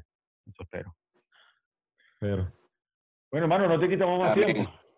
Vaya a hacer lo que tiene que hacer. Gracias por, el- por tu tiempo. Coño, gracias por- hermano. Por, todo, chamo. Qué bien hablar contigo, que, se- que hayas formado parte de la familia del salvoconducto. Ya era hora, te estábamos esperando Sí. hace tiempo. Este, tu aporte hacia la cultura, hacia todo lo que hemos hecho. Eh, siempre que hablo también con Old Tape, por cierto, me dice que cuando te conoció a ti fue un punto clave en su vida también, eh, que no quería dejar de Claro, hermanos, coño, no, no hablamos Y- de Old Tape. O sea, Old Tape sé, lo conocí y- en Barquisimeto y, y- sé, y me me dijo, cuenta. Marico, quiero ir a Maracay, quiero, quiero conocer a. Cancerbero, a Ah, sí tal. cuenta, sí, sí, Y sí. vino, se quedó en mi casa, aquí conocimos a Sí, Tyro. gracias Sí, por de eso. esa historia de Old Tape eh, eh, está Gracias por eso. también. ah, ¿tú un tú fuiste el link de Old Tape y Can? Imagínate ese link, ese De- de- puentecito. Sí, yo lo conocí en, Barquisime- en Barquisimeto y me, él me, me- me dijo, me habló, claro, hermano, quiero llamar acá, quiero conocer lo que está pasando allá, tal. Bueno, vente, qué bueno, hicimos clic ahí rápido, te quedas en mi casa y aquí, bueno, ahí empezó, empezó eso. Bien, Por eso te damos las gracias. Y, y este es tu puesto aquí en el salvoconducto, hermano. Bienvenido siempre. Siempre, No, hermano, gracias, gracias a ustedes weón, por tomarme en cuenta y por, por prestarme su espacio para, para nada, para contar desde mi posición mi, mi- un poco de, de de mi historia. Y como le dije a Nelson, Marico, que, que bien que, que me tomaron en cuenta, vacilé burda la invitación, porque he, he visto casi todos los capítulos, weón, y me parece un, un podcast de Hype Williams con, con Giza, Marico. Increíble. Está brutal, está brutal. Gracias Gracias, por la hermano. Invitación y bueno, por aquí siempre. Saludos, hermano. Mira, un shout out tu tienda. ¿Cómo, A la tienda. tu tienda? Coño, la crema, síganme ahí los que la vean, la crema original en el Centro Comercial Las Américas de Maracay, Las Delicias. Ok, verga. ¡Coño! Vamos a aprovechar la, la pauta aquí para la cuña. ¿Y tus redes sociales? ¿Tus redes sociales?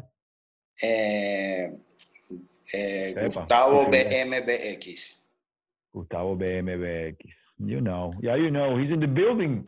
Ay, Vale, hermano, hermano. Ya, Cuidado. bye, hermano, Hold cuídense. up, brother. Bye. Ya, igual.